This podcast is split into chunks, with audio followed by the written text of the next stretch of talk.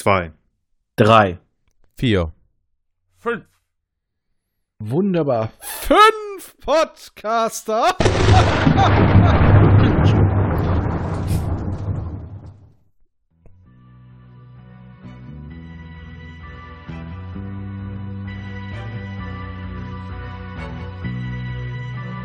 Herzlich willkommen bei Jules Verne's Erben. Science Fiction im Wandel der Zeit. Reist mit uns durch verschiedene Epochen, Geschichten, Fantasien, aber immer direkt in Richtung Zukunft.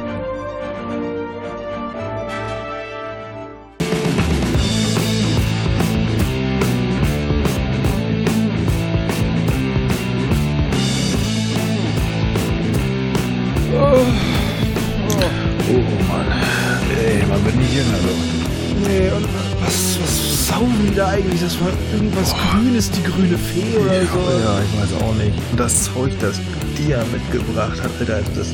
Oh, das war noch oh, schlimmer. Übel. Das war Oh. übel. Ja, die ist glaube ich, auch ein bisschen versackt. Hast du eigentlich gesehen, Ja. wo der abgeblieben ist? Ich meine, vorhin hat der Mary noch ein bisschen schöne Augen gemacht, aber. Das waren nicht nur schöne Augen, nur der war ganz schön. Das war schon fast bedränglich. Also, Ah. ich glaube, lass ihn mal machen, der weiß schon, was er tut. Also, Ah, ah, er zeigt dir jetzt sein Monster. Oh. Ja, dann lassen wir ihn hier erstmal. Komm, komm Ja, erstmal ab in die ich gut. Nautilus. Ja.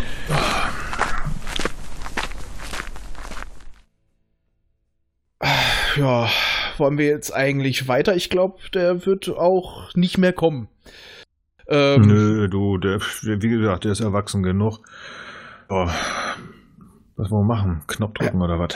Ja, vielleicht sollten wir erstmal gucken. Ähm, nicht mal, ich will nicht wieder abstürzen. Ja, das ist eine Idee. Ja, komm. Kannst du komm. das irgendwie basteln? Irgendwie? Du bist doch so technisch begabt. Ja, Gott, ich schnapp mir die beiden Androiden und äh, dann gucken wir mal, ne? Ja, mach mal.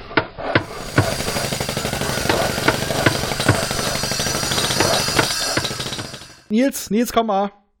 Ja, bitte. Ich komm schon. Wa- Was denn? Äh, ja, ich hab's jetzt mal so ziemlich fertig. Äh, sieht gut aus. Ich hab's sogar poliert. Schick. Und äh, ich, ich hab's sogar erweitert. So, rat mal. Was? Ja, wir haben Weiß jetzt. ich nicht. Du hast Mixer? Äh, Das haben wir sowieso drin. Und eine Brotbackmaschine.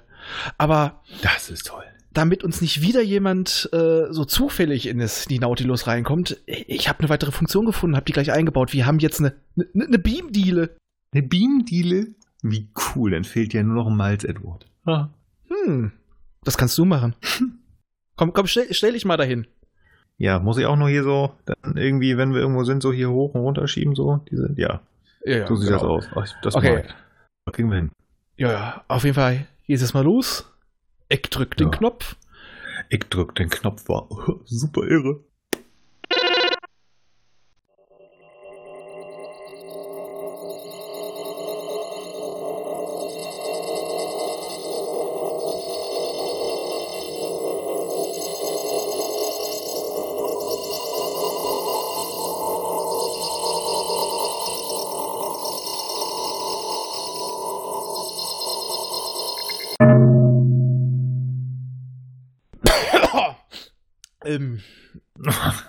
Bisschen, Bisschen viel Rauch, hier. aber es war auf jeden Fall ein bisschen angenehmer. Ja, und wir haben irgendwas was mitgenommen und es ist, Ja. es ist dunkel. Was ist denn, was ist denn hier? Ist das. Wow. Was macht denn die? Die war doch gestern hier nicht in meinem Requisitenraum. Wo, wo kommt die Nautilus her? Da ist jemand. Der scheint ein Ähm, bisschen, ähm, ja, ich glaube, wir müssen mit dem mal schnacken, wa? mach mir mal den, mach mir den O'Brien Baby. Ich äh, hole ihn mal hoch, ja?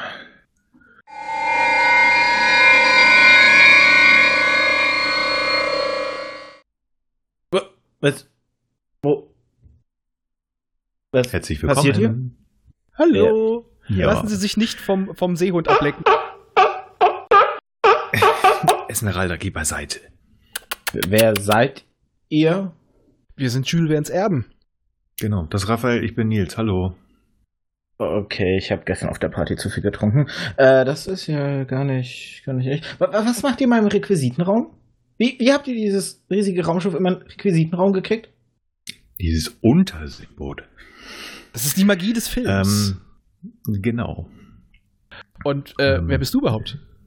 Ähm, ich, ich, ich bin Arthur, ich bin hier auf, der, auf dem Filmset für die Requisiten zuständig. Manche nennen mich auch gern Märchenonkel, ist so ein, so ein Spitzname, der sich hier eingebürgert hat. Wahrscheinlich, weil ich dauernd Geschichten gerne erzähle und so. Ah, ein Quatschkopf, Ja, also. cool. ja. Ja, sehr gut, Äh, das passt. Kannst du uns sagen, was für ein Filmset wir denn gerade sind? Ihr Platz hier ins Filmset und wisst nicht mal, dass ihr hier. Hier wird ja gerade der neue Tim Burton-Film gedreht. Edward mit den Scherenhänden, das weiß doch jeder. Geil! Äh, Edward, du, das passt ja. Wir waren doch gerade hier und so, weißt du? Merkst du? Ja, ja. Knickknack. Cool. ja, ja, super. Oh Mann, ey. Vielleicht laufen hier noch hin, äh, laufen ein paar von den, von den, ich meine, das ist, ja- warte mal, das war doch 1990, ne? Als er Ja, rauskam. Vielleicht laufen hier so ein paar von den, von den richtig coolen Leuten rum. Wir können uns die mal angucken. Gott, Ja. könnt, könnt, könnt ihr das Ding hier irgendwie wegschaffen? Ich meine, Steven Spielberg rennt hier rum und ne, ihr Was? könntet mir echt viel Ärger Wer- bereiten, wenn ihr. Ja, hallo. Ihr war angekündigt für heute als Sondergast. Soll- Computer. Computer. Beame bitte Steven Spielberg äh, an Bord.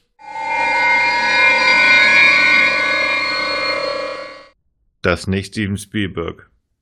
Äh, nee, das sind ähm, zwei Zwei. komische Dudes mit Bärten.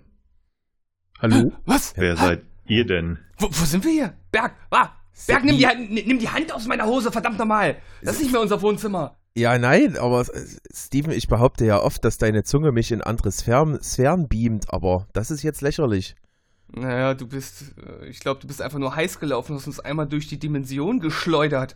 Aber, wer sind denn diese anderen Leute hier? Wer seid ihr? Esmeralda, guck weg, guck weg, das ist nichts für deine Augen. Was, was Nee, macht denn der Seehund hier? was- Will er euch? Die, die Das- darf hier sein. Da, da, da ziehen Sie sich bitte die Hose an. Wieso, wieso hat keiner der, wieso hat immer jemand, wenn Sie bei uns aufs Schiff kommen, jemand keine Hosen an? Ich weiß auch nicht.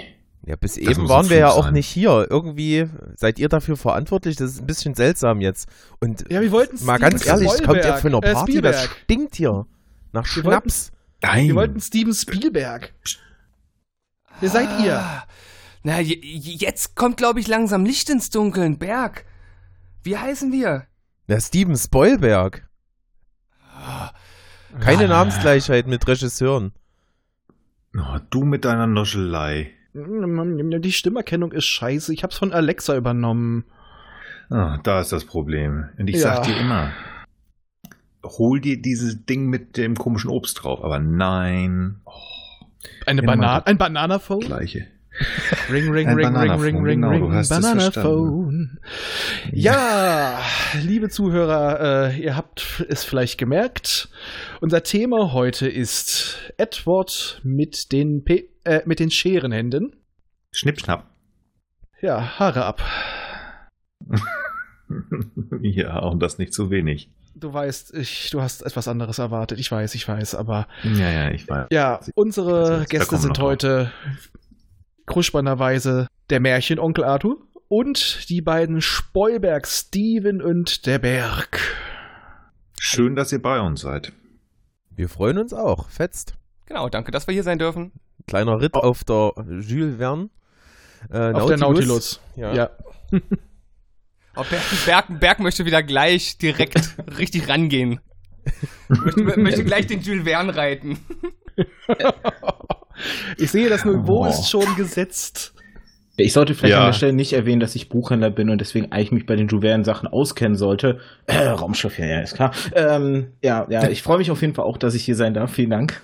Das ist schön, ja. Schön, dass es geklappt hat. Wir sind froh, dass ihr gekommen seid. Ja, wir sind immer noch in unserem Themenjahr der künstliche Mensch und deswegen haben wir uns einen netten kleinen Film genommen unserer Kindheit und wie ich schon so in Vorgesprächen hörte, ist er für viele Leute unterschiedlich gealtert. Ja, der gute Film ist ja von einem legendären, legendären Regisseur und zwar von Tim Burton, der nicht nur die Regie geführt hat, der auch am Drehbuch mitgeschrieben hat. Und er ist sowas von typisch. Typisch. Ja. Das ist ein Typisch. typischer Tim Burton von Anfang bis zum Ende. Ja, gleich das Aber- Opening macht das ja ziemlich deutlich, wenn die Credits kommen Und so dieser Shot durch Ja, die du, das, Kulissen. das ist ja neben der Musik, also mit einer seiner, Signature Moves, ne? Also die Musik, ähm, die ja fast immer durch Danny Elfman gemacht worden ist, also in großen Teilen. Aber der Vorspann bei eigentlich fast jedem seiner Filme sind die ja dieses, dieses Reinschweben oder irgendwo durchschweben. Das ist ja schon sehr, sehr, ja, klassisch für ihn schon fast. Genau. Er ist halt auch ein sehr visueller Filmemacher. Was man ja auch in, in anderen Filmen von ihm sieht. Ich sage ja nur die Batman-Filme, die ersten beiden, die Mhm. besten. Ja, definitiv. Mit einer Un ja, ich höre schon. Aber das äh, klären wir später mal. Ja.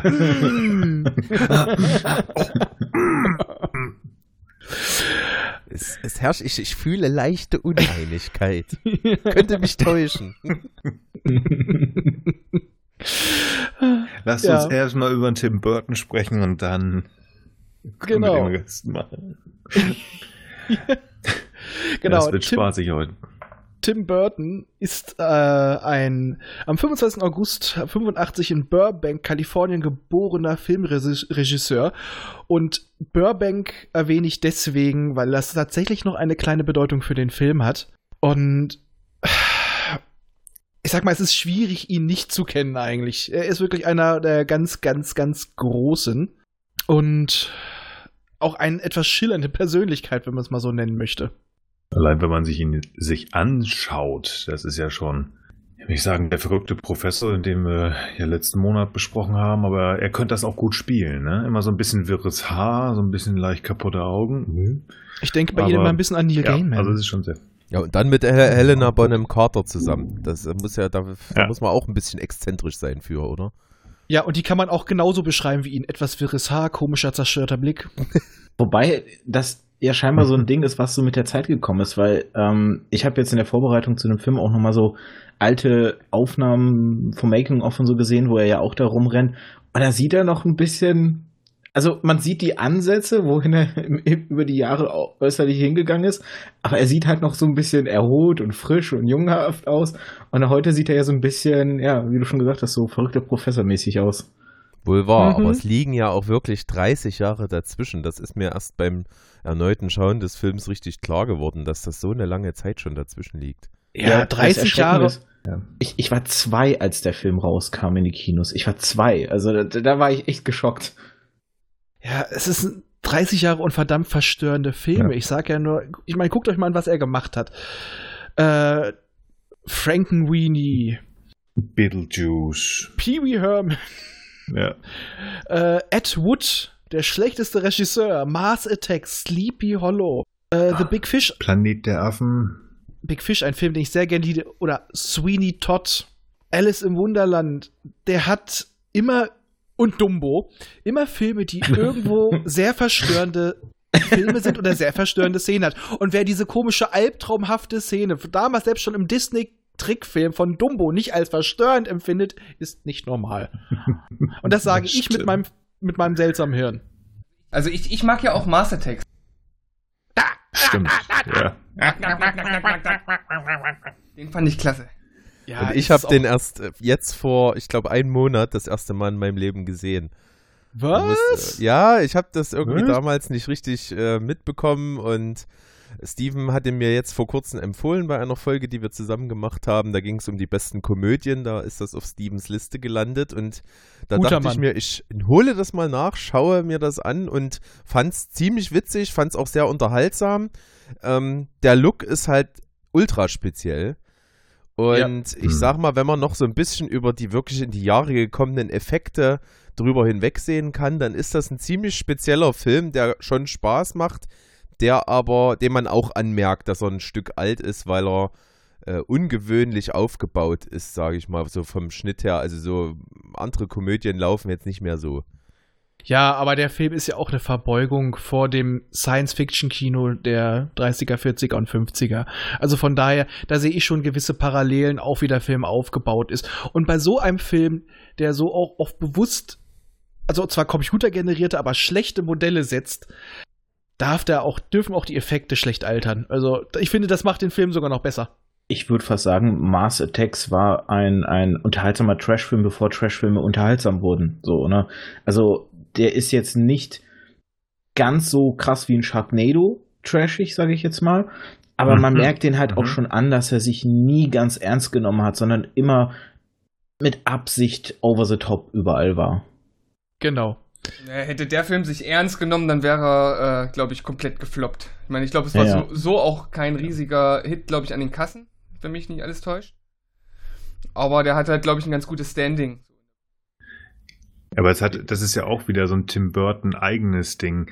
Er hat ja viel gemacht, wo man sagt, also der, das kann er nicht komplett ernst gemeint haben. Und wenn wir gerade die großen Namen dazu nehmen, Beetlejuice, Sleepy Hollow, Mars Attacks, ähm, Charlie und die Schokoladenfabrik, Sweeney Todd, Alice im Wunderland, also äh, auch immer, wo wir äh, den, den, den äh, Johnny Depp auch gerade in der Hauptrolle haben. Es ist sehr pompös, sehr groß, sehr ausladend und ähm, comichaft schon fast gezeichnet oder traumartig gezeichnet.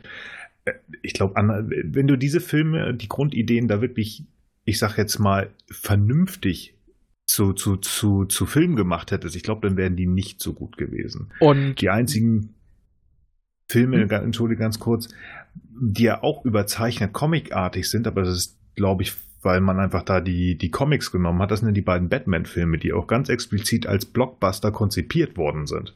Man sagen, also der 89er Batman ist ja der erste Blockbuster, wo wirklich ganz massiv Werbung, Merchandising auch gemacht worden ist, um diesen Film zu promoten, mit, mit auch Prince, der den, der den Soundtrack gemacht hat. Aber der ist halt nur comicartig, aber nicht so ganz, dass er da ganz frei gedreht hat, wie bei den anderen Filmen. Also das passt einfach, das ist er. Wenn man bedenkt, dass er bei Kapp und Kappa angefangen hat. Naja. Und wie Nils und ich ja auch gestern schon mal kurz besprochen haben, ist es immer aus der Sicht mehr oder weniger eines Kindes oder einer kindlichen, unschuldigen Sicht. Okay, bei Batman ist es Richtig. ein verstörtes Kind, aber ansonsten ist es meistens aus dieser unschuldigen Sicht. Aber eine Sache muss ich noch einwerfen, wo er auch produziert hat. Ein Film, der unterschätzt ist von der schauspielerischen Leistung, der Geschichte und von seiner historischen Akkuratesse. Abraham Lincoln. Vampire Hunter.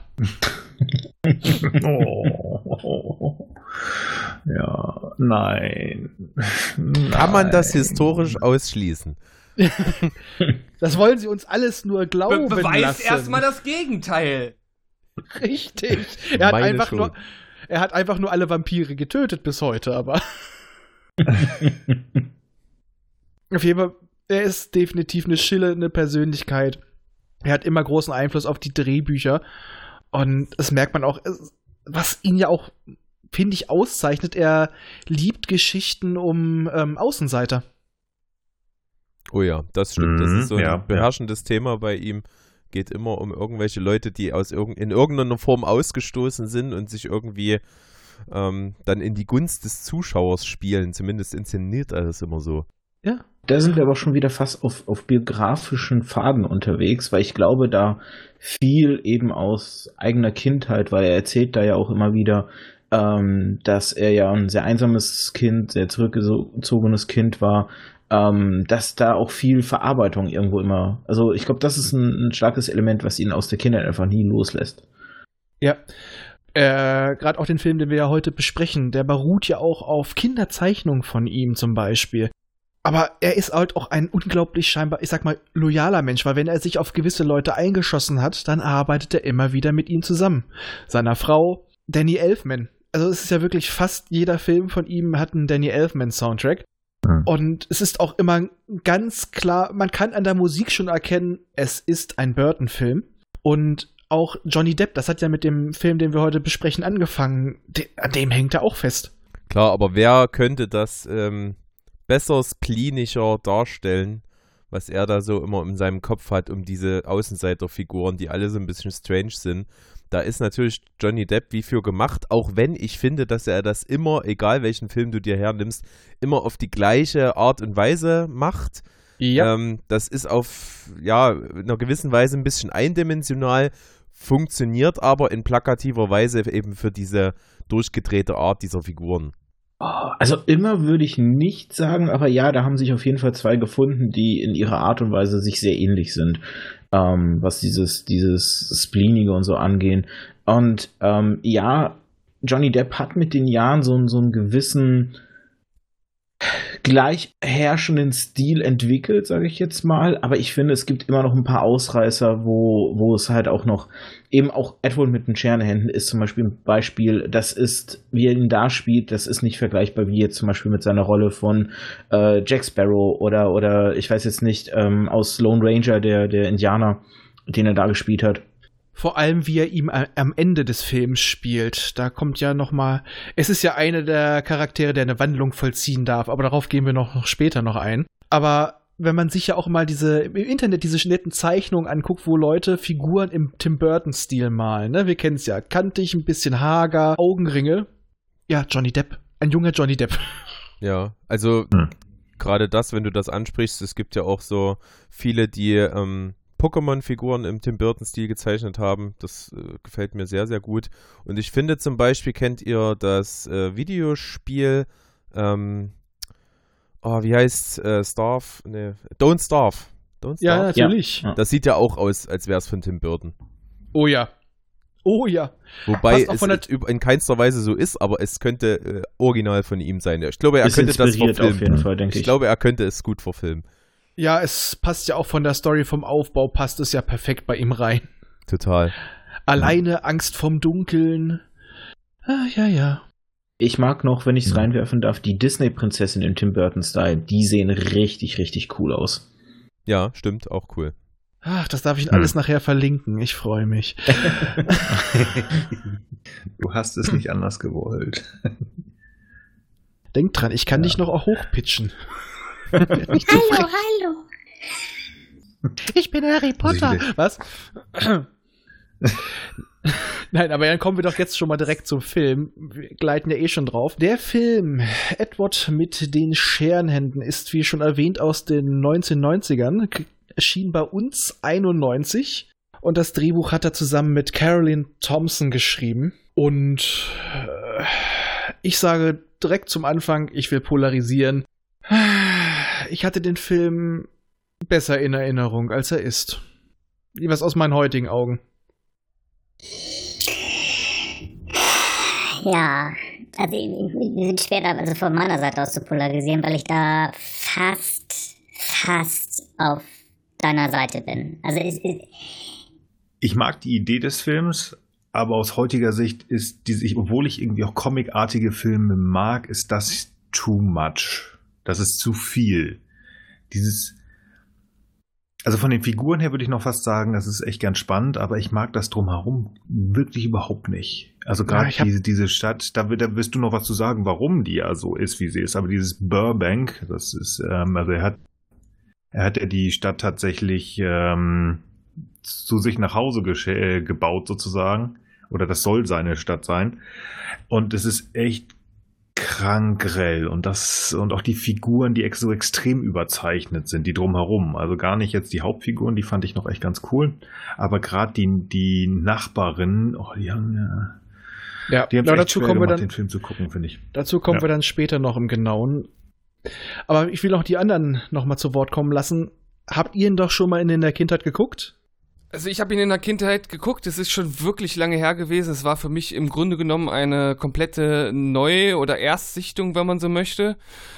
Und ich, ich finde den Film tatsächlich immer noch äh, sehr kurzweilig und diese angesprochenen Punkte stören mich gar nicht so sehr. Also ich finde, der funktioniert heute auch immer noch recht gut, aber ich finde ihn trotzdem nicht überragend. Also ich habe den halt geguckt und dachte so, ja, ich bin mhm. ganz gut unterhalten. Ich muss auch ehrlich gesagt sagen, vorher hatte ich jetzt gar nicht so viel Lust, den irgendwie zu schauen. Also es ist kein Film, den ich so aus eigenem Antrieb jetzt nochmal geguckt äh, hätte. Und aber so während des Films dachte ich, ja, macht schon Spaß, kann man sich ganz gut angucken. Klar, 30 Jahre alt, das merkt man dem Film an. Aber ich finde im Gegensatz zu manch anderen Filmen, dass er relativ gut gealtert ist. Trotzdem finde ich ihn ja nur okay. Also, mhm. ja. Also ich muss mal sagen, mein Problem ist nicht die Optik oder sowas, sondern ähm, vom Altern her nicht, dass es so wie er früher gemacht wurde, da sind ein paar andere Sachen, das da komme ich später zu, das hat bei mir, glaube ich, eher was mit dem eigenen Lebensalter zu tun. Berg, hast du den vorher schon gesehen? Ähm, ich muss sagen, Steven und ich, wir wollen eigentlich gerne, dass wir im Podcast äh, so verschiedenen Meinungen sind, verschiedener Meinung sind, dass wir ein bisschen diverser sind, aber oft ist es so, dass wir einfach total übereinstimmen. So ist es auch hier, weil ähm, ich habe den Film gesehen, ich glaube, da war ich irgendwo so 14, 15, glaube ich. Ähm, da fand ich ihn nicht besonders, da habe ich ihn so mittelmäßig, ich glaube mit 5,0 oder sowas bewertet. Und äh, dann seitdem nicht mehr. Und das ist im Prinzip so lange her, dass ich so ein, zwei Schlüsselszenen im Kopf hatte und jetzt aber beim Gucken nochmal auch so einen fast einen Erstsichtungseindruck hatte. Und muss sagen, er gefiel mir auf jeden Fall wesentlich besser. Ähm, ich finde auch total im Gegenteil die Machart, die Optik und dieses ähm, klischeehafte Inszenieren dieser Kleinstadt und dieser Menschen und dieser Begebenheiten im Film, das sagt mir total zu stilistisch, das ist total mein Ding. Ich finde halt einfach, die Story ist halt eine total simple, ne? Die ist nicht, die, die ist jetzt nicht besonders pfiffig geschrieben, die ist jetzt nicht besonders komplex. Ähm, das ja, das, das, war halt mein, Entschuldigung. Hm? Das war halt mein Problem, ähm, die Story. Aber da, ja. das sind da das ist die Optik, da habe ich auch Erklärung für, ich kann das nachvollziehen, aber die Story ist.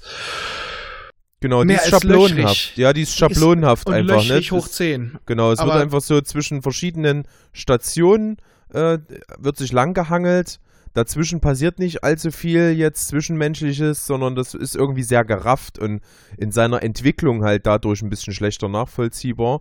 Aber ansonsten mhm. gefällt mir auch heute noch die Optik total gut. Ich mag auch dieses Surreale, was der Film mit sich bringt. Also gerade wie diese Kleinstadt inszeniert wird, gefällt mir total gut. Und ich muss auch sagen, als ich dann danach mal so geguckt habe, ach was, der Film ist von 90, also fast 30 Jahre alt, dann war ich doch durchaus beeindruckt, weil ähm, das könnte auch heute ein, ein, Filmemacher inszenatorisch, optisch genauso inszenieren und das wäre gar nicht komisch. Jo. Aber jetzt gehen wir doch mal. Ach nee, wir hatten jetzt noch den Arthur noch nicht. Hast du den als Kind gesehen? Nee, überhaupt nicht. Ähm, ich habe ja auch äh, auf Twitter geschrieben, ich habe den jetzt vor drei, vier Tagen zum ersten Mal in meinem Leben gesehen, was äh, dahingehend ein bisschen schräg ist, weil ich eigentlich recht viele Tim Burton-Filme von ihm kenne. Manche finde ich halt besser, manche halt schlechter.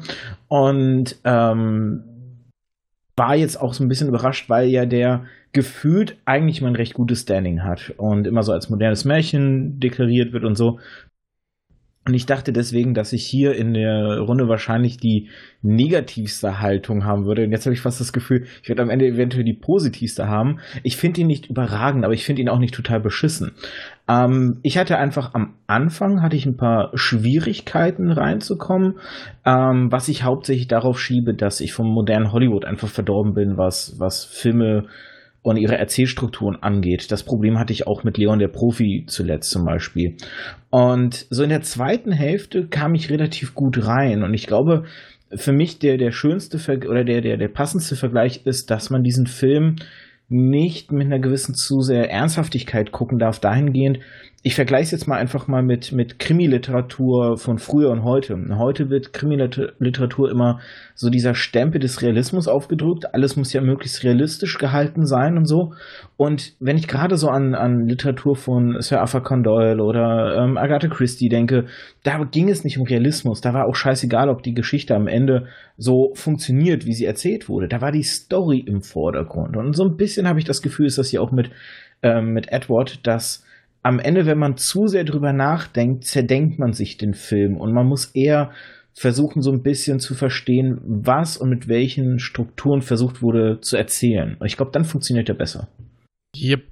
Okay, aber dann gehen wir jetzt mal so grob auf die Handlung des Films an, weil du sagtest gerade modernes Darf Märchen. Darf ich noch mal ganz kurz was fragen? Entschuldige. Hast du den im Kino gesehen oder damals? Raphael? Ich? Äh, ich habe ihn tatsächlich mit elf gesehen.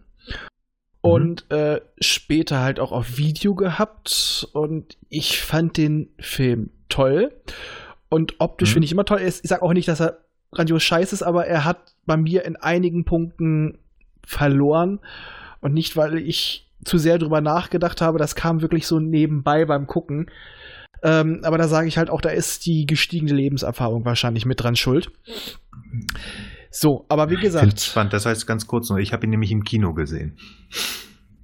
Mit neun Jahren. Ja, ich wie gesagt mit elf. Ich habe ihn mit ja, elf gesehen, spannend. als er rauskam.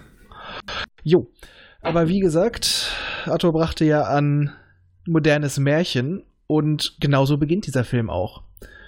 Du siehst halt eine alte Dame mit einem kleinen Mädchen im Bett und ja. Das aus dem Zusammenhang gerissen ist auch ein blöder Satz. Zieh deine Hose wieder an, das ist besser. Entschuldigung, ich war noch in der Stimmung. oh, oh. Ich will gar nicht wissen, was du dir mit der Oma und dem kleinen Mädchen ausdenkst. Ähm, jedenfalls, die Kleine will nicht schlafen, soll eine Geschichte erzählt werden und die alte Dame erzählt ihr, warum es denn schneit.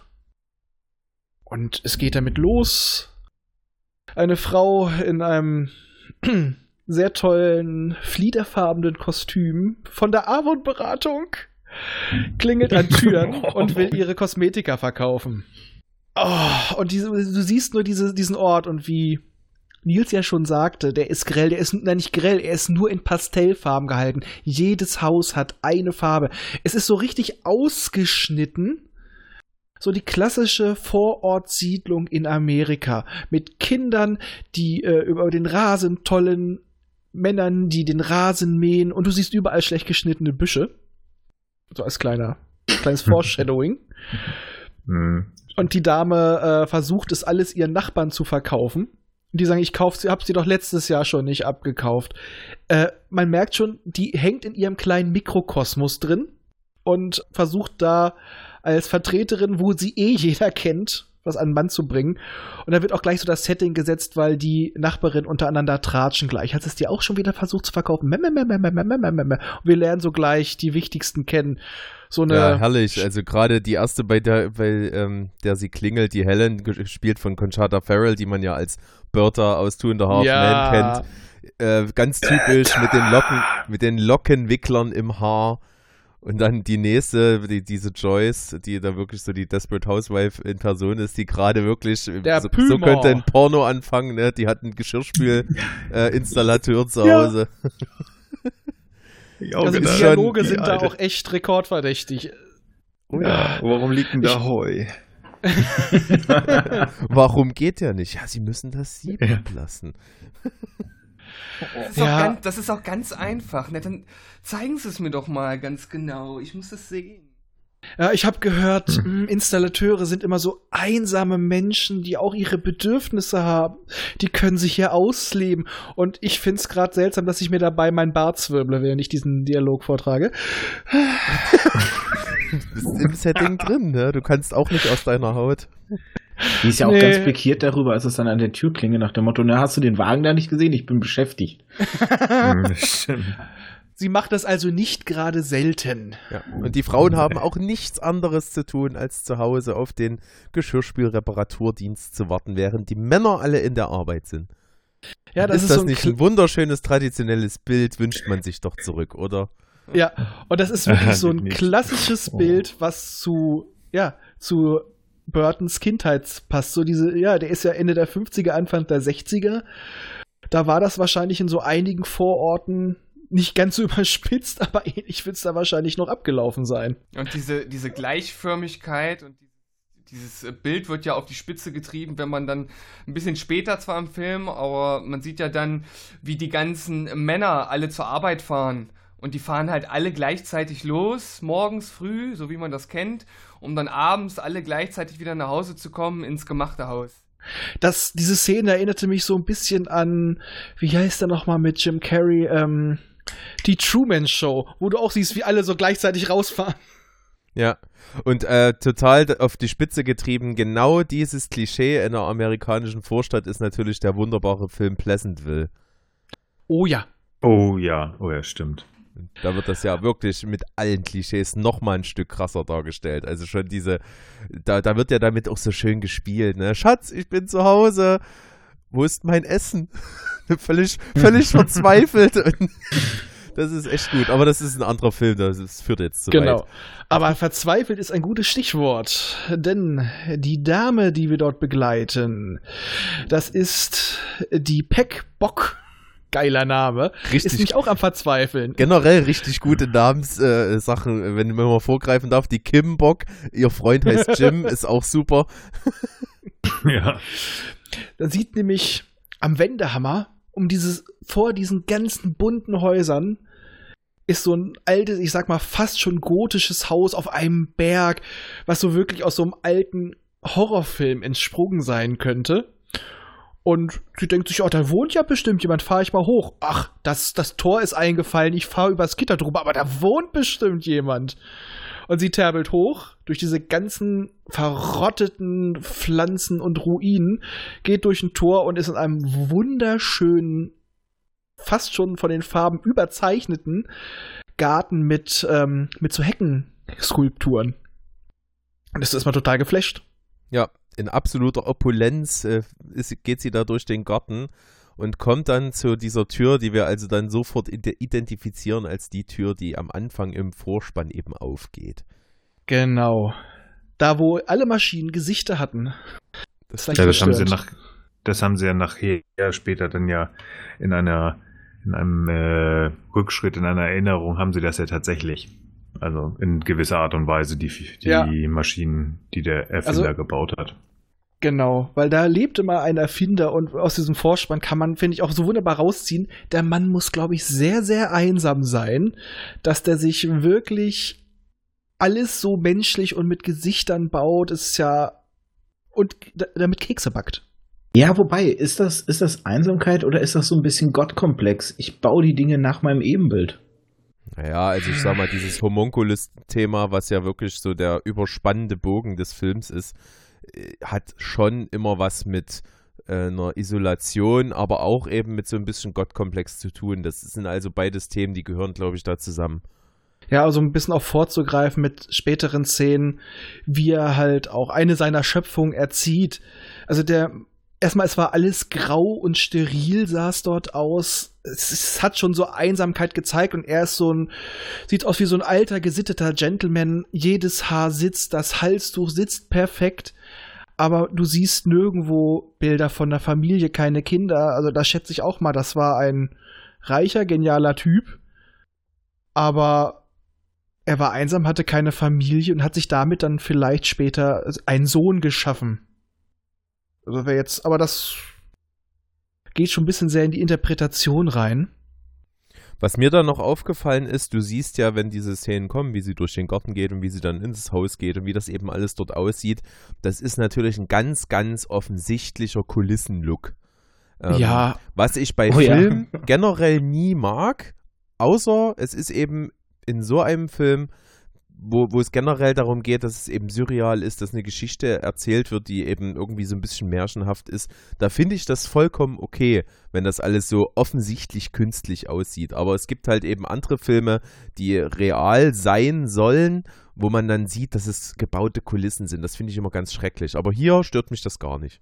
Aber das, ja, das, sind, das sind ja nicht nur Kulissen, also direkt im Intro, also hatte ich den Eindruck, ich weiß nicht genau, ob ich das einfach falsch wahrgenommen habe, aber es, es sieht halt einfach nur aus wie ein Miniaturmodell. Ist es auch. Ja. Ja, also ich glaube, ich, ich fand es relativ offensichtlich, ich habe es jetzt ein bisschen vorsichtig ausgedrückt, aber wenn ihr das genauso seht, also das ist ja, das, das, das sah halt aus wie äh, von, von so einer ähm, äh, Modelleisenbahn, so ein ja. So eine, so eine Modellstadt. Also das ist da auch ist Absicht, auch, ja. Ja, und das ist auch alles künstlich. Also okay, da haben wirklich einen Ort genommen und haben die Häuser so angemalt.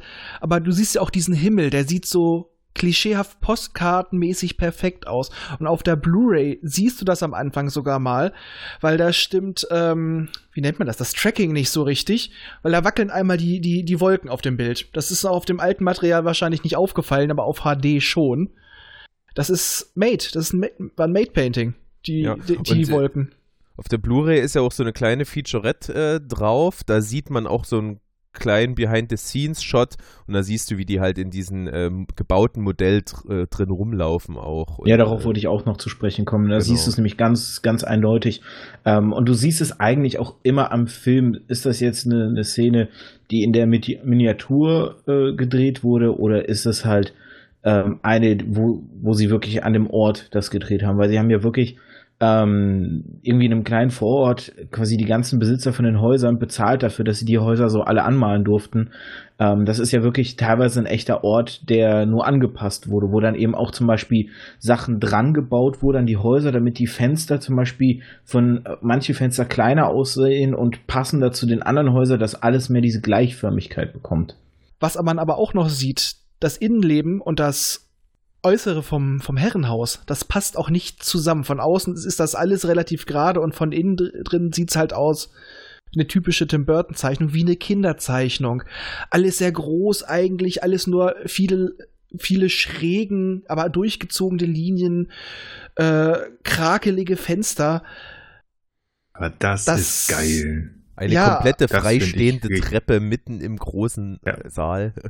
Ja. Die, die, diese Skulptur, die daneben steht, die so irgendwie surreal ist. Irgendwie ist da in Teilen Batman noch drin, da ist, äh, da ist Edward mit drin, da ist, ich weiß nicht was drin, aber total, das finde ich total cool. Also das Herrenhaus, sowohl in als auch ist super.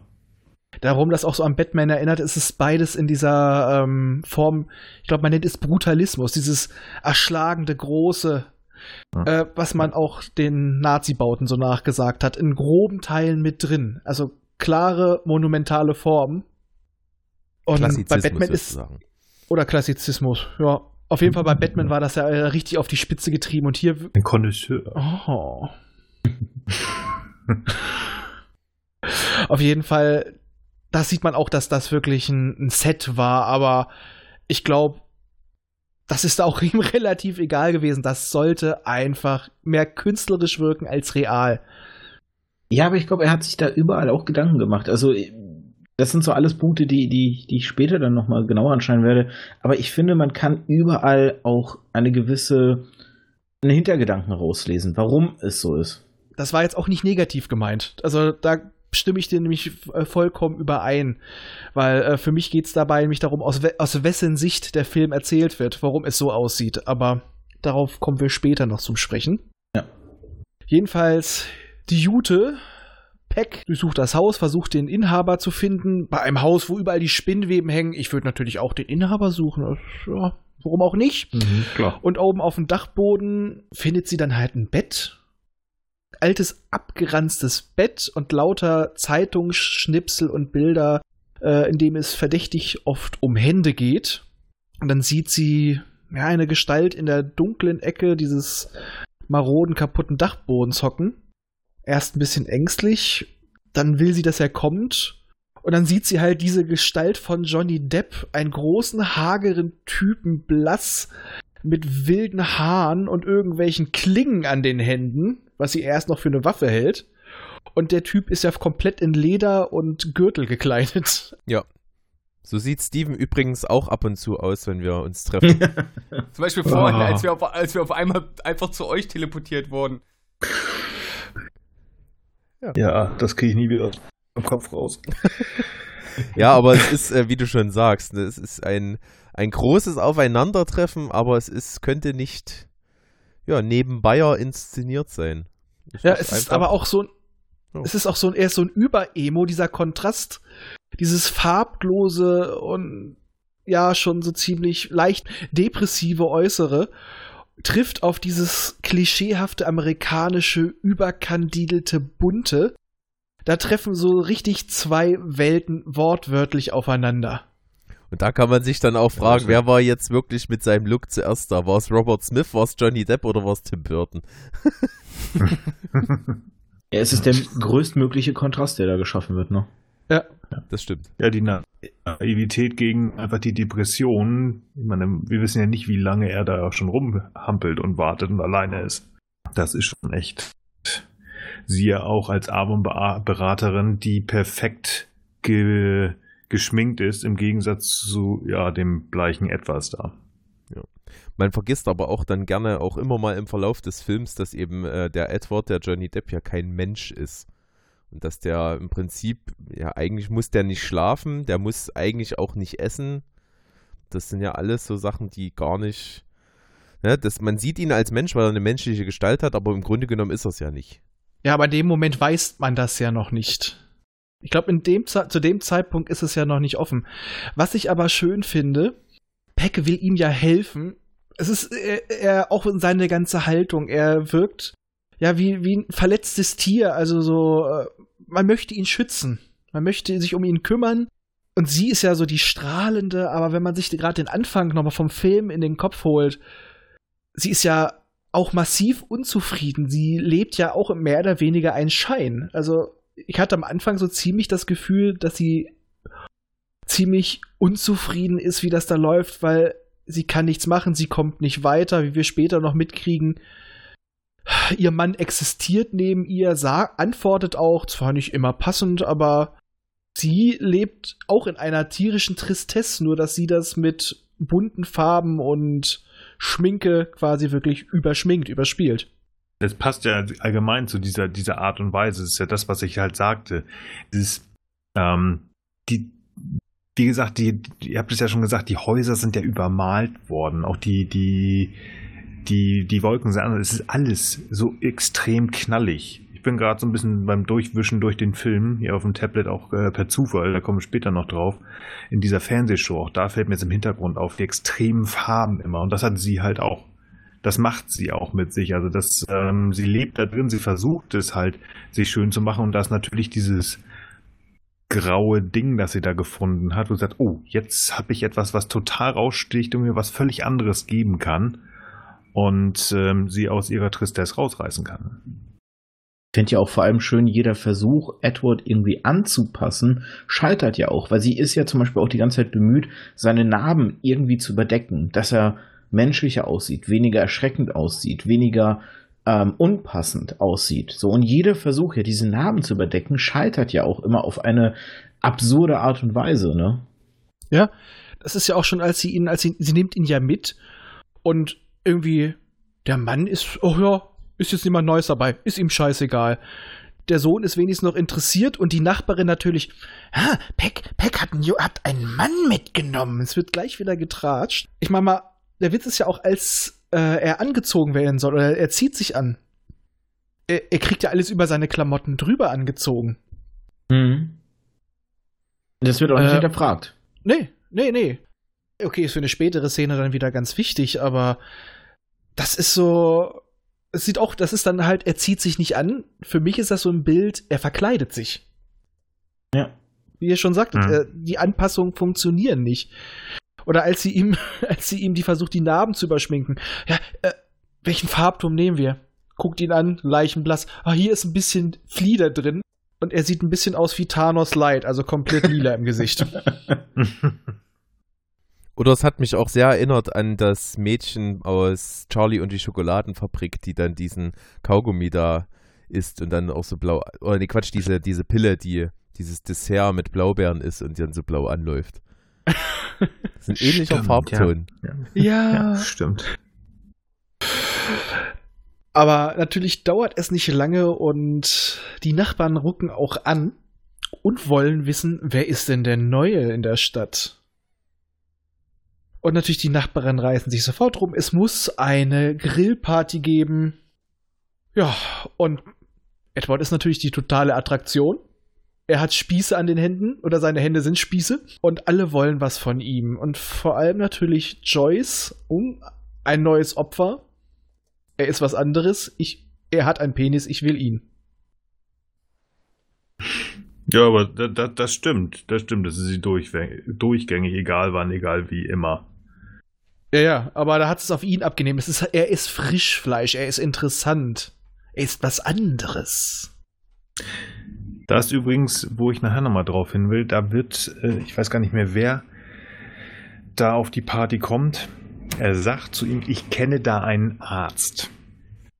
Der könnte dir vielleicht helfen. Kommen wir aber nachher nochmal zu. Einfach. Das sagt auch jeder irgendwie. Das sagt äh, Peck. Genau. Das sagt, das sagt. Wiederkehrendes Element der Typ, der, ja. äh, das ist doch, kommt aus dem Krieg und der spürt unterhalb seines Beckens nichts mehr oder ab seines Beckens. Der ist hm. quasi durch den Krieg genau. verkrüppelt.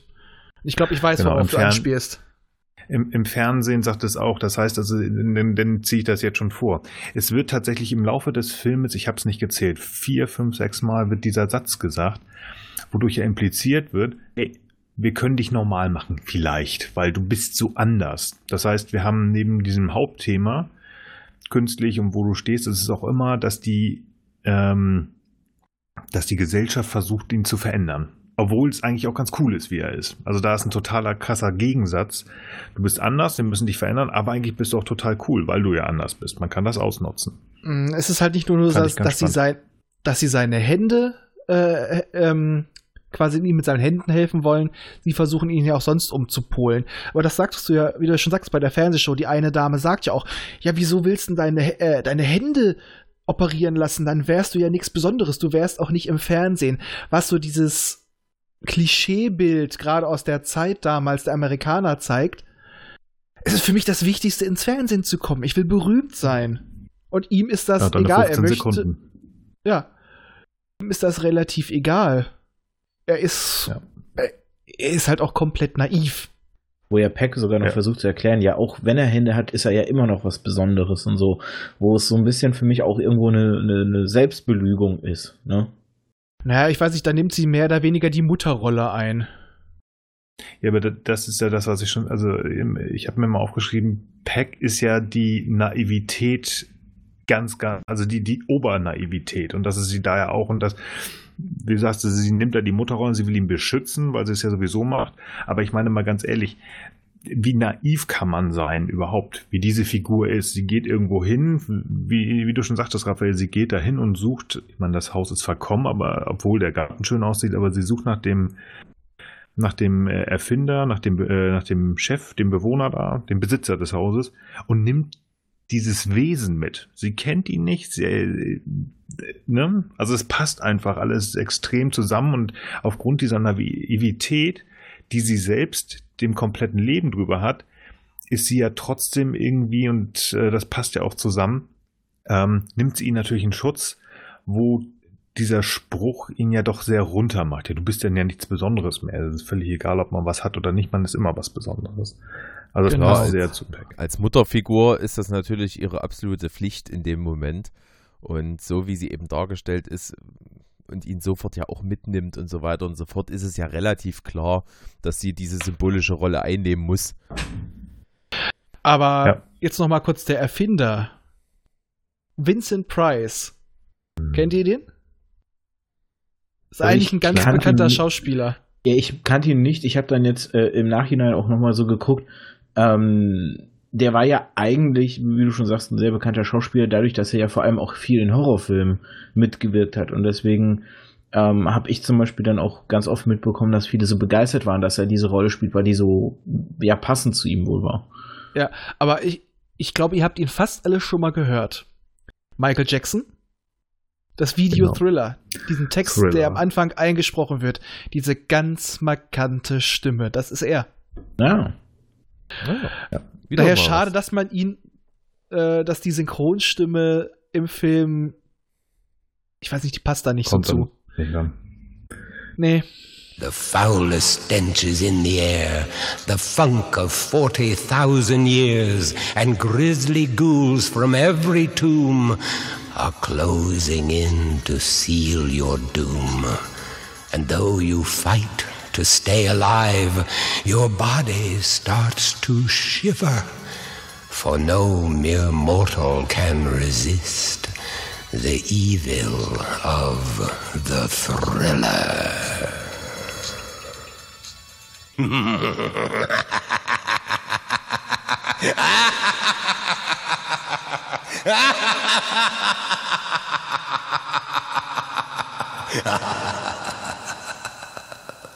Ja, aber jetzt, wie gesagt, auch wie alle anderen auf ihn, auf Edward reagieren, das charakterisiert die Leute auch so schnell, wie was ich schon sagte.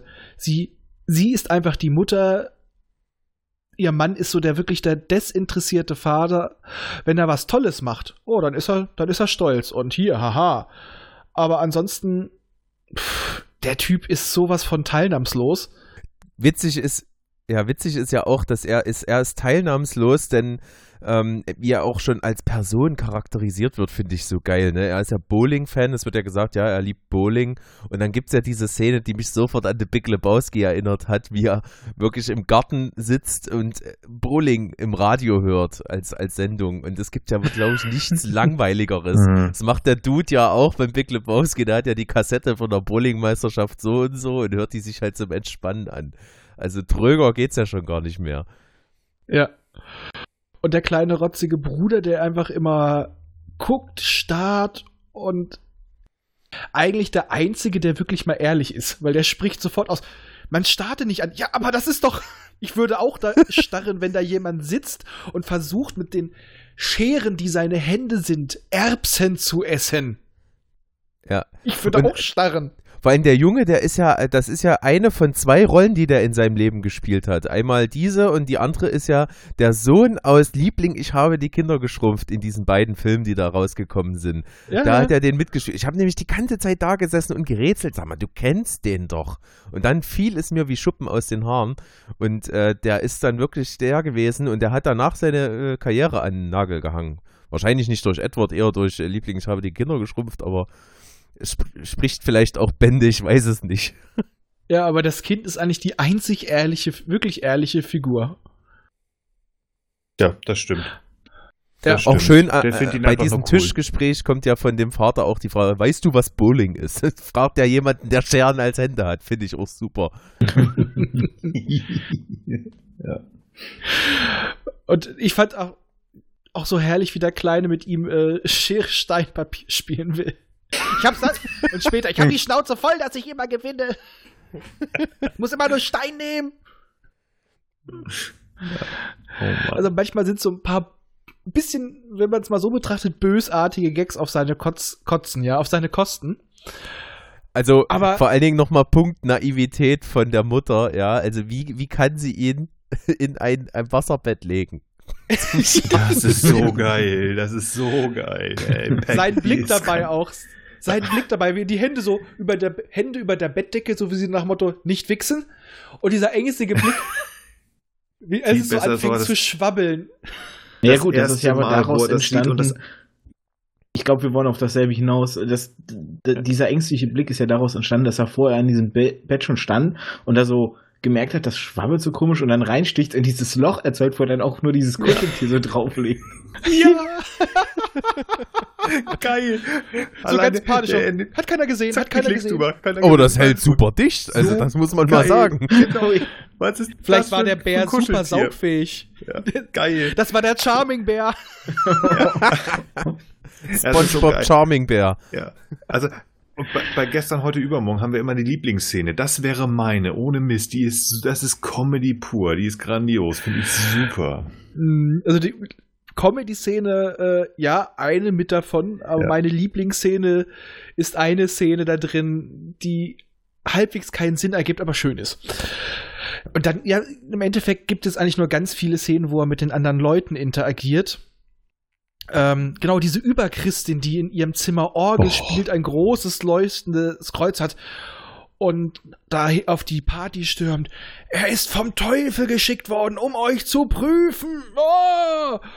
Und Da ist ja auch spannend, Peck, äh, Peck meidet sie als einzige bei ihrem Versuch am Anfang, ne, ihre Ware an den Mann zu bringen, ist sie die einzige, bei der sie nicht klingelt. ja, Da hört die Gutgläubigkeit nämlich auf. Ja. Ja, und- Religionsfanatikerin. Genau, aber auch ihr, ihr, ihr Mann, also der so, oh, lass sie den. Wieder, dem ist ja auch alles scheißegal, aber das war einer der guten Sätze. Ach, scheiß auf die, die ist verrückt. Und auch die ganzen anderen, äh, plötzlich kommen sie auf, auf den Trichter, als er da anfängt bei, ja, bei Mr. Bock, weil er keinen Bock hat, aufs äh, Heckenschneiden. Und Edward kommt da so an, schnipp, schnipp, schnipp, Zack, Und hat- T-Rex.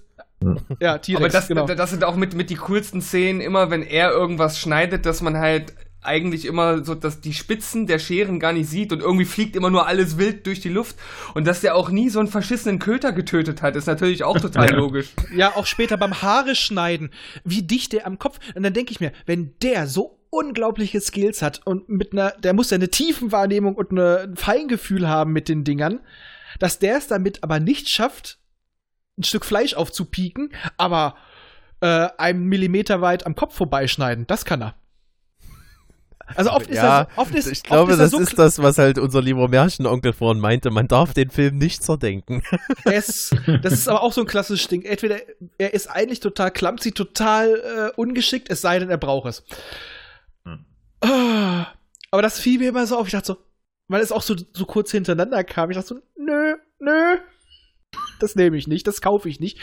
Und deswegen sprach ich ja an, überall waren schlecht geschnittene Hecken am Anfang. Alles ist perfekt, nur die Hecken sind scheiße. Mhm. Und er muss natürlich alles schneiden. Und dann muss er die Haare schneiden. er muss den Salat Joyce. schneiden, das Gemüse schneiden. Er funktioniert als Dosenöffner, als er ist ein Haushaltsgerät. Hammer. Ja, das wäre vielleicht auch die Idee gewesen. Haben. Als Dosenöffner im Ja. Denn Joyce Zumindest geht ja für beim die Haare Joyce. schneiden. beim Haare schneiden geht ja Joyce sowas von ab, äh, dass sie dann, dass sie sich danach keine Zigarette angezündet hat. Das hat, das hat nur noch gefehlt. Das stimmt. Und, und ich meine, wie, wie kann man sie noch krasser charakterisieren, als es sowieso schon war? Sie macht einen Ambrosia-Salat. Was ist das überhaupt? Auf jeden Fall eine ziemlich schmierige Pampe, wie es aussah. Ja. Äh, ich habe mich, vor allen Dingen, ich, ich hab mich zwischendurch auch zu meiner Frau gedreht und gefragt, was zum Teufel ist Ambrosia? Das, ist äh, das Ding ist ja auch, sie steckt ihm ja nicht nur so, so erotisch so einen kleinen Löffel ins, in den Mund, sondern einfach mal so einen pickepacke vollen Überesslöffel Salatbesteck und, und er weiß gar nicht, wie er das kauen soll. Und dann kriegt er gleich von der nächsten. Klingt einfach die Götterspeise, nicht Götter. Ähm, ich finde das ganz spaßig, was Arthur gerade gesagt hat. Er muss Funktion für die Gesellschaft haben.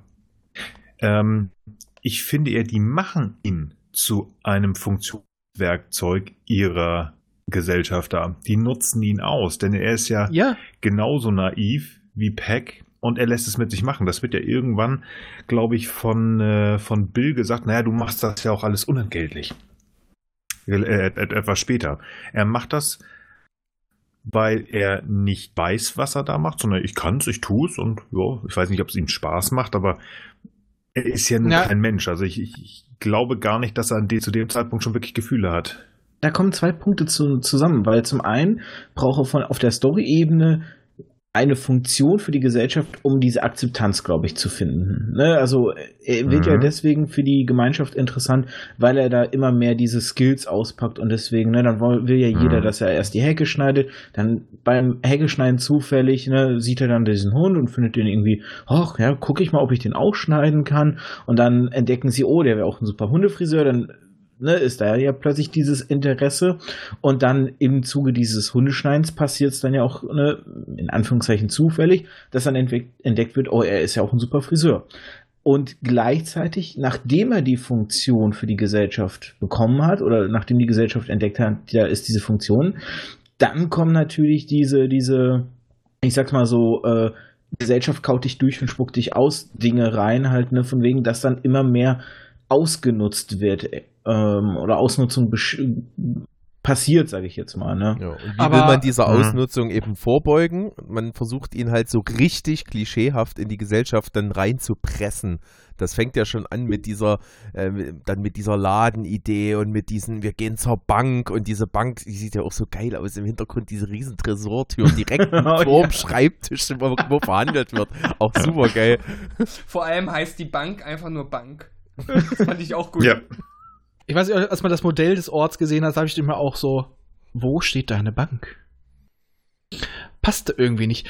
Nee, aber, aber was man bei ihm ja auch sieht mit seiner Tätigkeit, er, mit, er erkauft sich Zuneigung mehr. Er macht das auch, er macht das auch gerne, weil dadurch wird ihm Zuneigung zuteil, etwas, was er ja auch so gar nicht über lange Zeit kannte. Und das, es wird ja am deutlichsten, ja, durch seine Zuneigung für die Tochter der ist sie noch mal Pox.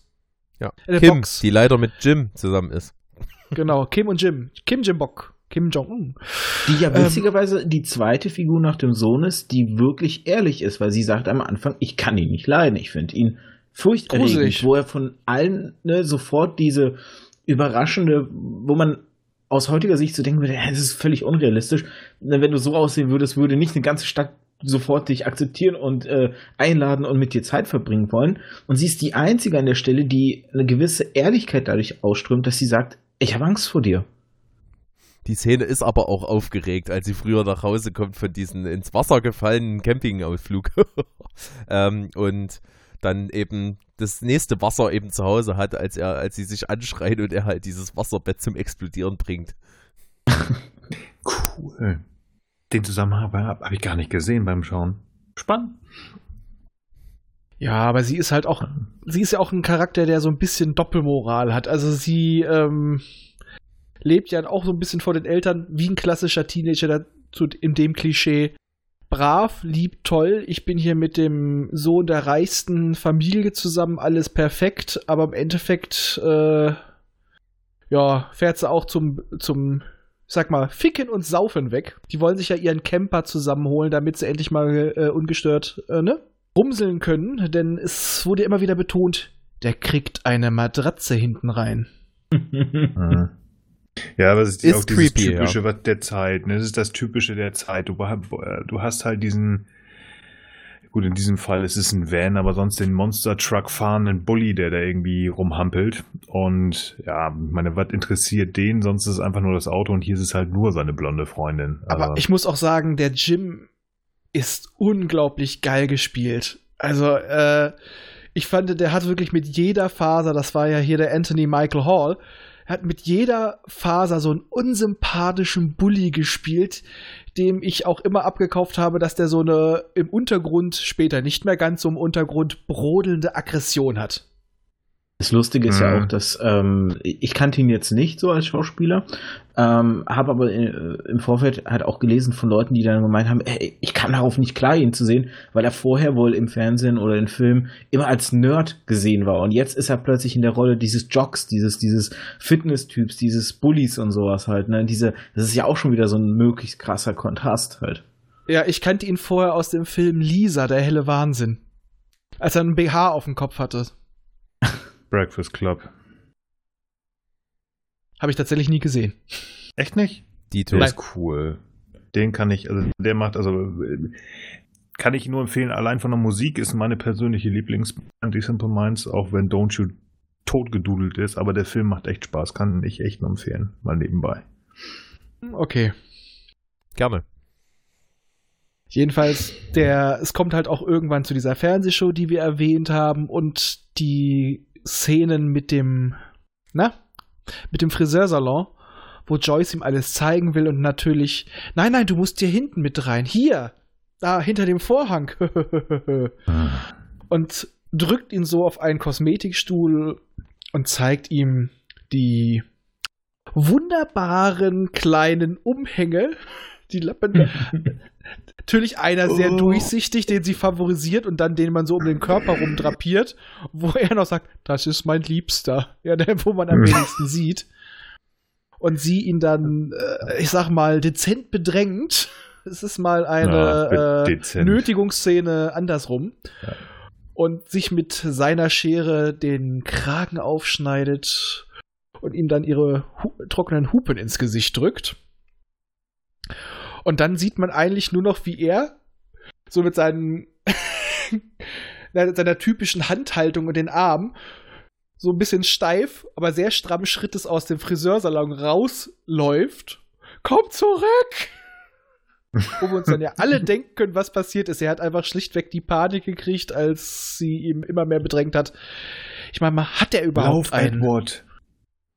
Lauf! Das ist eine sehr gute Frage. Im, Rest, Im, Restaurant danach kommt auch der beste, also mein Lieblingssatz, das, das wäre meine Lieblingsszene des Films, wo wir gerade dabei ja waren, mhm. wo er dann da mit der Familie sitzt und dann so, so meint, ja, ich war gerade mit ihr und habe mir diesen Salon angeschaut und dann waren wir hinten im Lager und da hat sie sich ausgezogen, so ganz trocken und du siehst halt nur den, den erschrockenen Blick von Peck und du siehst, wie der Vater auch hier wieder nicht richtig ja. zuhört und darauf so eingeht und gar nicht realisiert, was gerade gesagt wurde. Ja, genau, er sagt dann doch sowas wie, ja. ja, es ist wichtig, das ist so eine Erfahrung kann einen schon schockieren, aber man muss nach vorne schreiten, wenn man erfolgreich sein will. genau, und dann kommt äh, ja gleich die Bankszene. Ja, wie ja. gesagt, Peck so, ah. wo du merkst, so in ihrem Kopf rattert es so, Moment, habe ich das gerade richtig verstanden? Halt, halt, halt, was hat er gerade gesagt? Wo du wirklich so, du, du siehst diesen Blick, die kompletten Gedanken von ihr. Ja. Ja. Also und Kevin ist die ganze Zeit, der hat, nur, der hat nur große Augen. Was? Wie? Auch so? ja, ja, aber die Diane West die Diane West hat auch die Pack unglaublich geil gespielt. Also ja, generell, super. ich finde, der Film ist unglaublich passend besetzt. Ich bin zwar kein großer von, Fan von Viona Ryder, jedenfalls von der jungen Viona Ryder, aber und ich finde auch, sie sieht da mit den orangenen Haaren unglaublich scheiße aus. Aber hm, ansonsten schauspielerisch finde ich alles grandios. Also die, die oh. Diane West, die spielt ja auch bei einem meiner absoluten Lieblingskomödien bei ähm, The Birdcage äh, auch eine, so eine schöne naive Rolle. Das ist, es passt zu ihr. Ich mag sie da total. Hm, das stimmt. Die hat einfach so eine gewisse Ausstrahlung auch. Sie hat, äh, ich weiß nicht, es passt einfach. Sie wirkt einfach so. Ja. Man mag sie direkt, finde ich. Ja, ja, die wirkt so, so unkompliziert, so richtig so, ach, die ist nett, die mag ich, komm.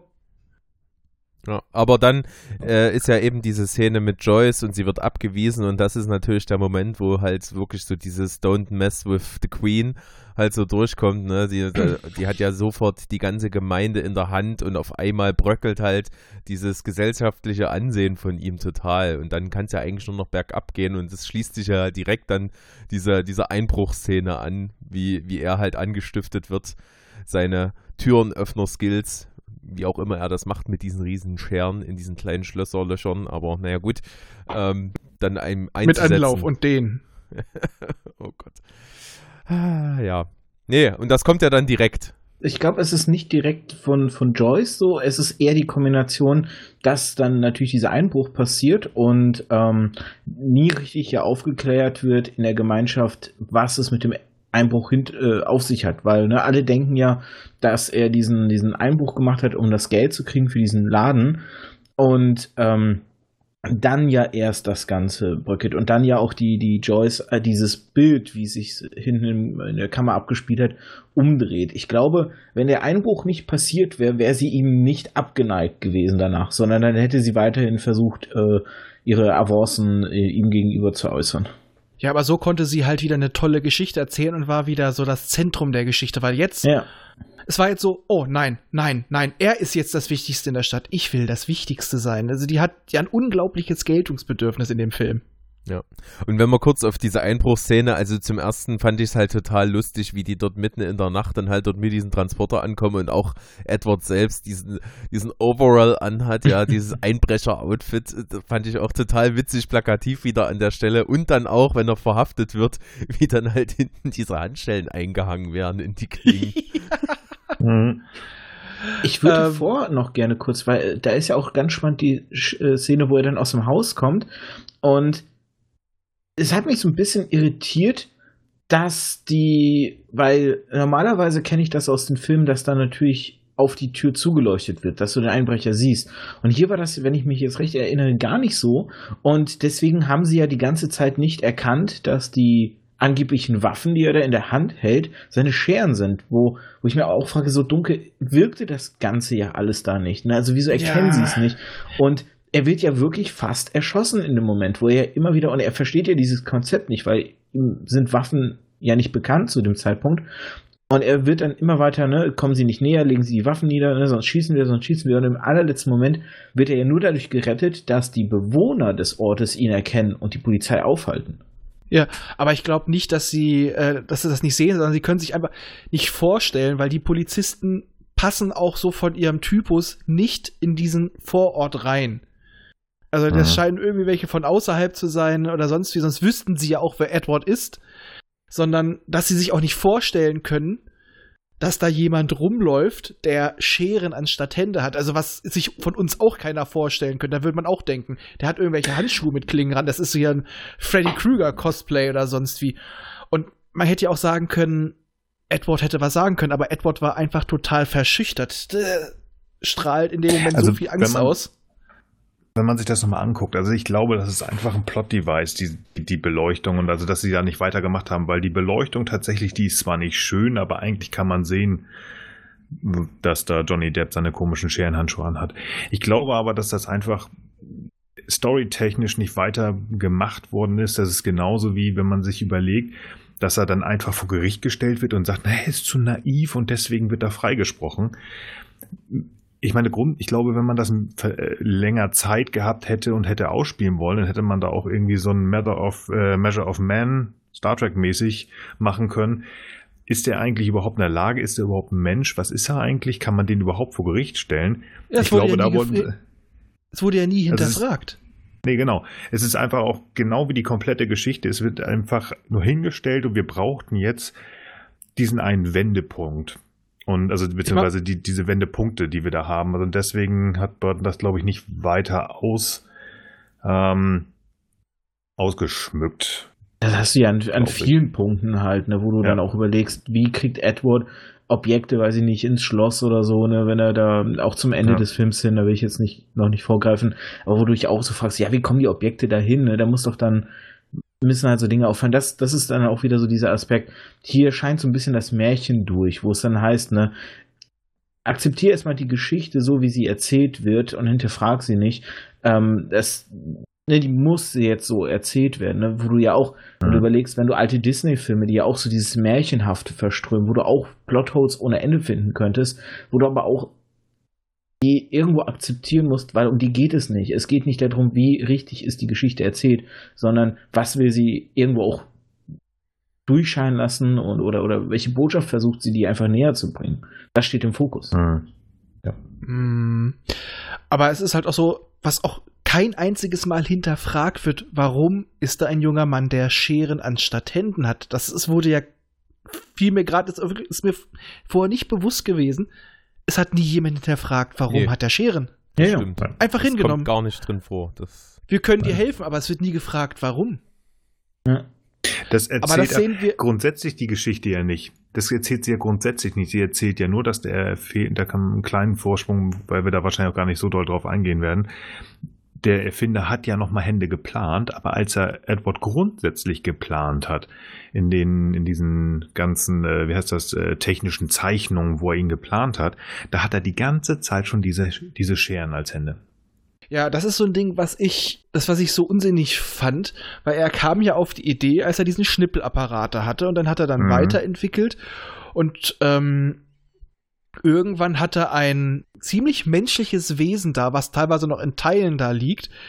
Aber es hat immer noch die Scherenhände. Das verstehe ich nicht warum. Denn er bringt ihm ja schon Etikette und Poesie bei. Also muss der doch schon lange übers normale Schnippeln hinaus sein. Mhm. Äh, das war so ein Teil vom Plot, der einfach nicht drüber nachdenken, der springt einem leider aber sowas von ins Gesicht. Ja. Das wurde auch nur gemacht, damit, ja, damit es so ist. Und da hätte ich gesagt, habe ich gesagt, äh, also da habe ich mir gedacht, es wäre besser gewesen, wenn man das nicht gezeigt hätte, wenn man das wirklich offen gelassen hätte. Ja. ja Dass man vielleicht nur die Szene macht, wo er die Hände kriegt und ja, sein Vater stirbt. Er bezeichnet ihn ja auch sein Vater, er ist nie wieder aufgewacht. Und er versucht, diese Hände zu greifen und zerschneidet sie dabei mit seinen, mit seinen Scheren. Und ich fand auch so eine markante Szene, wie er dann versucht, seinem Vater übers Gesicht zu streichen, ihn dabei schneidet und wie er sich dann das Blut auf seinen Scherenklingen betrachtet. Ja, als wäre es irgendwie seine Schuld. Und das ist ja auch so ein bisschen das, was äh, ihn wahrscheinlich auch umtreibt. Er kann nicht richtig einschätzen, ob er jetzt eigentlich daran schuld ist, dass sein Schöpfer oder sein Vater in dem Sinne eben dann tot ist. Genau. Ja. Aber es ist eben dann nach dieser äh, Abwärtsspirale ja so, dass er so langsam diese gesellschaftliche Ächtung einsetzt, äh, immer mehr. Dann wird auch auf einmal der Verrückten Gehör geschenkt, die von Anfang an gesagt hat, das Böse ist in ihm und so weiter und so fort. Und äh, in diesen Kanon stimmen ja alle mit ein. Entschuldige, dass ich ganz kurz unterbreche. Hat jemand zufällig ausgefunden, wie diese Frau A in dem Film heißt? Und B, wie die Schauspielerin tatsächlich heißt von dieser diese, diese, äh, nö. Nö. Pass mal auf, das wird dir gefallen, Raphael. Die heißt Esmeralda, die Figur. Und ich habe mal geguckt, tatsächlich richtig cool ist. Die heißt mit Nachnamen Jones und der Vorname, ohne Witz, O-Lan. Olan. Ich habe echt gesucht, die heißt Olan. Warum nicht WLAN, sondern Olan? Ich wollte gerade sagen, hat die einen Bruder namens WLAN, aber. oh. Hat irgendwas mit ihrem Vater, ich glaube, äh, auf irgendein Held aus irgendeinem Buch, wurscht, völlig egal, aber ich habe nur, hey, Olan, oh, wirklich, die ist doch echt so ein bisschen. Oh Mann, oh Mann, oh Mann. Ich, ich wollte nur, das musste ich unterbrechen, Entschuldigung, sprich weiter. Ist kein Problem. Ist auf jeden Fall ziemlich witzig.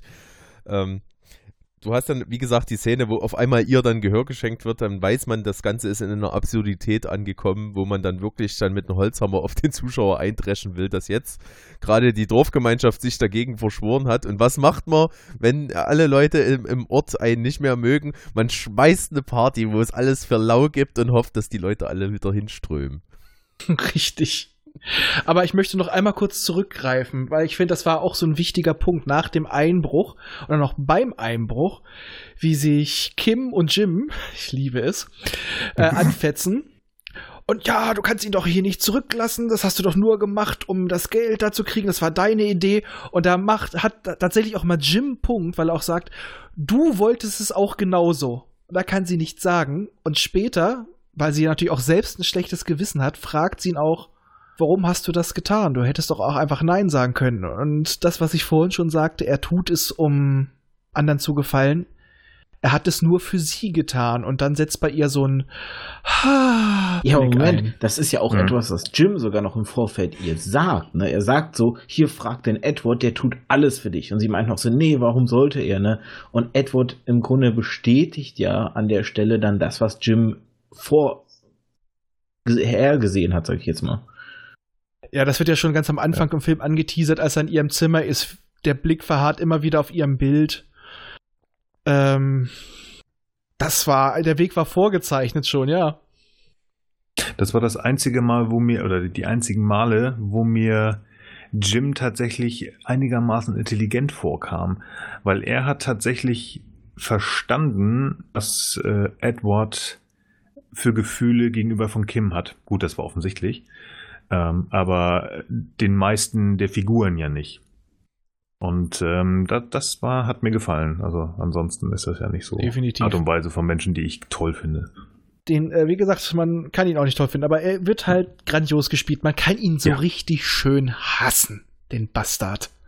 Ja. Ja. Spannend finde ich auch da das erste Mal ganz kurz, dass da eine, also ich eine Verbindung tatsächlich, und da werden wir nachher bestimmt nochmal drauf, äh, drauf kommen, vielleicht kurz, zu äh, Frankenstein gesehen habe. Also mal abgesehen, dass das ein künstlicher Mensch ist, der erschaffen wurde von einem verrückten alten Mann, dass Edward kurz davor ist zu explodieren. Wo, ja, das ähm, wird aber später nochmal deutlich deutlicher, um es mal so zu sagen. Ja. Aber ich finde es halt spannend, wie er halt durch, äh, durch, das, äh, durch das Haus läuft, nachdem er die beiden gesehen hat. Die Scheren an beiden Seiten der Wand, äh, dann in, ich glaube, das war, ist das ihr Zimmer gewesen? Nee, nee, kam Oder das nicht später? Kam das nicht später erst Das nach kommt später, ja. Wollte ich gerade sagen, ja. weil erstmal kommt noch die Gartenparty und da passiert halt nichts. Und dann kommt halt so eine ikonische Szene, als du siehst, dass sie rausgeht, um nach Edward zu sehen und es schneit, es schneit in Kalifornien. Und dann siehst du, wie er aus dem Eis, weiß Gott, wo dieser riesige Eisklumpen herkommt. Frag dich das nicht. Mach das und nicht kaputt. Er, das ist so romantisch. So ein Engel macht. Und ich muss sagen, diese Szene ist absoluter Kitsch aber sie ist so schön fotografiert von den Kamerawinkeln. Ah, das ist so schön, dass du darauf zu sprechen kommst. Das ist ja wirklich in bewegte Bilder gegossener Kitsch. Das ist eine Szene, ja. ich habe die gesehen und ich konnte mich nicht mehr dran erinnern. Es war wirklich, ich habe sie zum ersten Mal quasi gesehen vor ein paar Tagen ähm, und dachte mir sofort, Alter, ist das eine Angriffsfläche für diverse Parodien, Tiraden. Also das, das kannst du ja so geil eigentlich mit allem parodieren. Und dann habe ich mich wirklich gefragt, gab's das? Wurde diese Szene so ich genau glaube, so parodiert? Ja. Und ich kann mich an nichts erinnern. Wisst ihr es, irgendwas? Ich habe da irgendwas es, es, im es Kopf. Gibt doch, es gibt doch hundertprozentig irgendeine Szene, wo jemand an einem Eisblock steht und wo er dann ganz doll drin rumarbeitet und auf einmal ist ein riesen Penis oder so.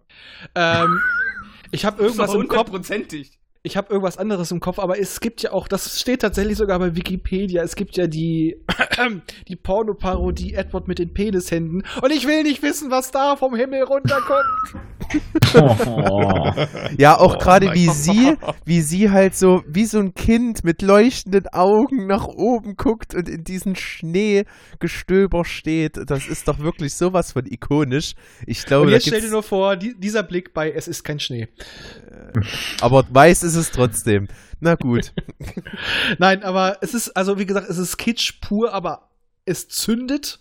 Optisch auf jeden Fall, weil wie gesagt, es, also äh, wie es gefilmt wurde, ist makellos. Aber die Idee ist, also ich habe schon, ich musste nicht überlegen oder sonst was, ich habe das nur gesehen, dachte so, ah, wo kommt das Eis her? Und wie du schon sagtest, was ein Kitsch. Es war eine lebendige Schneekugel. Ich sehe das gerade nochmal. Ich finde es ganz spannend. Jetzt weiß ich endlich, wo Michael Bay sein Ikon, seine ikonische Kamerafahrt um eine Person herum her hat. Das hat er nicht erfunden, das hat er von, von, von Tim Burton geklaut. Ich glaube, das ist schon ein bisschen älter. Man ersetze Person mit amerikanischer Flagge, die im Wind weht. genau. Man ersetze Person mit Shia LeBeouf. Oder so. Meine Will Smith und Martin Lawrence. Ja, gut weiß nicht, wie es euch geht, aber auch obwohl die Szene so viel Kitsch ausströmt und ich eigentlich bei sowas immer direkt, weiß nicht, Fremdschämen, sage ich jetzt mal, kriege oder so oder so, sich alles in mir zusammenzieht, die Szene hat funktioniert für mich. Wahrscheinlich, ich weil ich, weil ich an dem Punkt einfach dann irgendwo schon so weit in den Film reingezogen habe, dass, obwohl die so viel Kitsch ausgeströmt hat, ich die einfach schön fand. Weil ohne dass ein Wort gesprochen wurde, hattest du gemerkt, dass in dem Moment die beide irgendwie eine Verbindung zueinander gekriegt haben und, und ja. wirklich so ein Draht entstanden ist. Und das fand ich irgendwie, es war ein schöner Moment, ein herzerwärmender Moment, so auf jeden Fall. Also, also ich, ich muss mal eure romantische Stimmung ein bisschen sprengen, denn ich war anscheinend der Einzige, bei dem die nicht ganz so funktioniert hat, weil ich die zerdacht habe und wir haben ja vorhin schon festgestellt, man sollte den Film nicht zerdenken und ich habe halt einfach nur gesehen, wie er einfach nicht an dem Eisblock, sondern irgendwo dahinter schnippelt und irgend so ein Ventilator einfach die Flocken hochhaut. Das also, hast du aber auch bei den Haare szenen teilweise wirklich ja. schon gesehen, du. Ja, natürlich, aber da, da fand ich das halt so plakativ, weil halt noch dieses Wegblasen dieser, dieser Flocken halt dazu kommt. Das hast du ja vorher so, na klar, da fliegen auch irgendwie die Haare hoch, aber da, ich, ich habe irgendwie immer nur da oben hingeguckt und dachte mir so, ah, wie macht der das denn gerade? Hm, und was könnte da nur passieren? Bei der letzten Eisskulptur-Szene ist es ja noch schlimmer. Da kommen die ja richtig wie so, wie so ein so eine Windböe aus dem Fenster raus, wo du siehst, da hat jemand da was runtergeschüttet. von. In der Szene ist es ja nur der Garten, später ist es die ganze Stadt, die von einem Eisblock mit Schnee versorgt wird. ja, stimmt. Aber wo wir, wo wir ja noch vorhin bei den Frisuren waren, die Frisuren, Entschuldigung, waren das, waren das die echte Haare von den Schauspielerinnen? Na sicher. Und wer hat ihn, und wer hat, und wer hat ihn den Schadensersatz gezahlt für die Frisuren teilweise? Ich erinnere mich nur an die eine, die sowieso Batman-Flügel an den Seiten hoch hatte und die Mitte ganz kurz rasiert und so die Stoppeln hoch. Nee, das war, das war so fast schon Modell Ace Ventura. Ja! oh Gott, ja! Aber das kommt, das kommt später, wenn ich ganz kurz vorgreifen darf, ähm, kommt ja dann nochmal diese Mob-Szene. Und äh, als sie diesen Mob. Ho äh, nee, ich meine, also dieser, dieser Menschenmob, der dann wie, weiß, wie, wie mit Mistgabeln den Frisur Berg hoch. Da gibt's ja ich diese, diese Frisuren da gerade vor mir beim Laufen. Dieser, genau, dieser Schwanenhals auf dem Kopf aber ist geil. Ganz ehrlich, und auch dieser, dieselben dieser Frisuren wie, wie bei den Umpa Lumpas von Charlie und die Schokoladenfabrik. Die hatten doch auch so total schräge Frisuren. Ja, vor allen Dingen mit diesen, mit diesen gekringelten ah. Löckchen, die da immer so irgendwo starr in der Gegend rumhängen. Aber auch, wie gesagt, wenn die da hochlaufen, diese Quaderfrisur ist mein Highlight. Die Na, für mich war es, wie du schon sagtest, der Schwan. Der komplett ausgeformte Schwan auf dem Kopf. Ja, wunderschön am spannendsten ist doch, dass Peck immer die normalsten Frisuren am Ende tatsächlich hatte. Das waren ja. immer Frisuren, wo du dachtest, ja, die sind realistisch so. Aber da gibt's auch noch die Szene, wie sie dann meint, kannst du mir die Haare schneiden und selbst Edward, was schon wieder? Jetzt sind aber ein bisschen kurz schon. Ja, und es geht ja schon nicht mehr viel. Ne? Nur die Spitzen. Ja. Ja, das macht sie ja nur, da, um ihn ein bisschen zu beruhigen, in ein Gespräch zu bringen. Er soll, er soll sich nützlich fühlen, zeigen, dass man ihm noch vertraut. Ich, so habe ich die Szene bewertet. Und ich glaube, er war sich dem sehr bewusst. Aber wenn wir das zusammenfassen, also drei von vier, äh, äh, vier von fünf in dieser Runde bei uns, die meinen also, dass das wirklich eine romantische Szene war, die funktioniert hat. Und es ist ja auch in Bezug auf diesen realen äh, oder diesen, diesen Rahmenhandlungsoberbau ist es natürlich eine wichtige Szene, denn da geht es ja nur in der Geschichte darum, wie der Schnee nun mal entsteht. Und äh, aus dieser romantischen Stimmung wird man ja direkt dann rausgezogen, äh, weil ja dann direkt die Konfliktszene kommt. Genau, denn er gute Edward dreht sich um und schafft es wieder auf den Tollpatsch-Modus zu schalten und ritzt der Juten Kim direkt naja, über die Hand. Es ist ja nicht direkt ein Tollpatsch, ne? Jim steht da und ist ja eifersüchtig und schreit da und erschreckt dadurch Edward, der hat durch diesen, dieses Aufschrecken dann eben versehentlich Kim verletzt. Ja, und dann dreht Jim auf 12. Ja, wenn das man reicht. Ja, Kim sagt ja sowieso, nein, das war ein Unfall, das war keine Absicht und er tilt komplett aus. Obwohl zu dem Zeitpunkt will ja auch schon Kim mit Jim überhaupt nichts mehr zu tun haben. Eigentlich schon richtig. Und das Witzige ist, der trägt eine Lederjacke, wo rechts und links die Worte Mom und Dad drauf gestickt sind. Echt? Echt? Das ja. ist mir nicht aufgefallen. ist mir aufgefallen, ne? Und das passt natürlich total zu dem, dass er ja finanziell von seinem Vater abhängig ist, der ihm in Geldhahn gerne mal zudreht, wo, wo, worauf er hin er ja natürlich diesen Überfall machen möchte. Und äh, er trägt, wie gesagt, diese Lederjacke. Äh, Nils wird es bestätigen können, wenn er sich jetzt vielleicht mal durchklickt. Ja, also, ja ich bin da, ich glaub's nicht. Ja, Mom und Dad, Mom und Dad. Oh Gott, oh Gott, oh Gott. Warten Mutter. Entschuldigung. Gott, ja. So ein doofes Arschloch. Ja, oh, schön. Oh Mann. Geile Nummer. Und dann kommt das, was du angesprochen hast, dass er dann da hochgeht und alles zerschnippelt. Genau, Rage Mode. Meine kleine Schwester der, macht der Randale in der Stadt. Genau, das ist der zweite, das zweite Mal, wo er wirklich raged und Alarm macht. Also da ja richtig dann.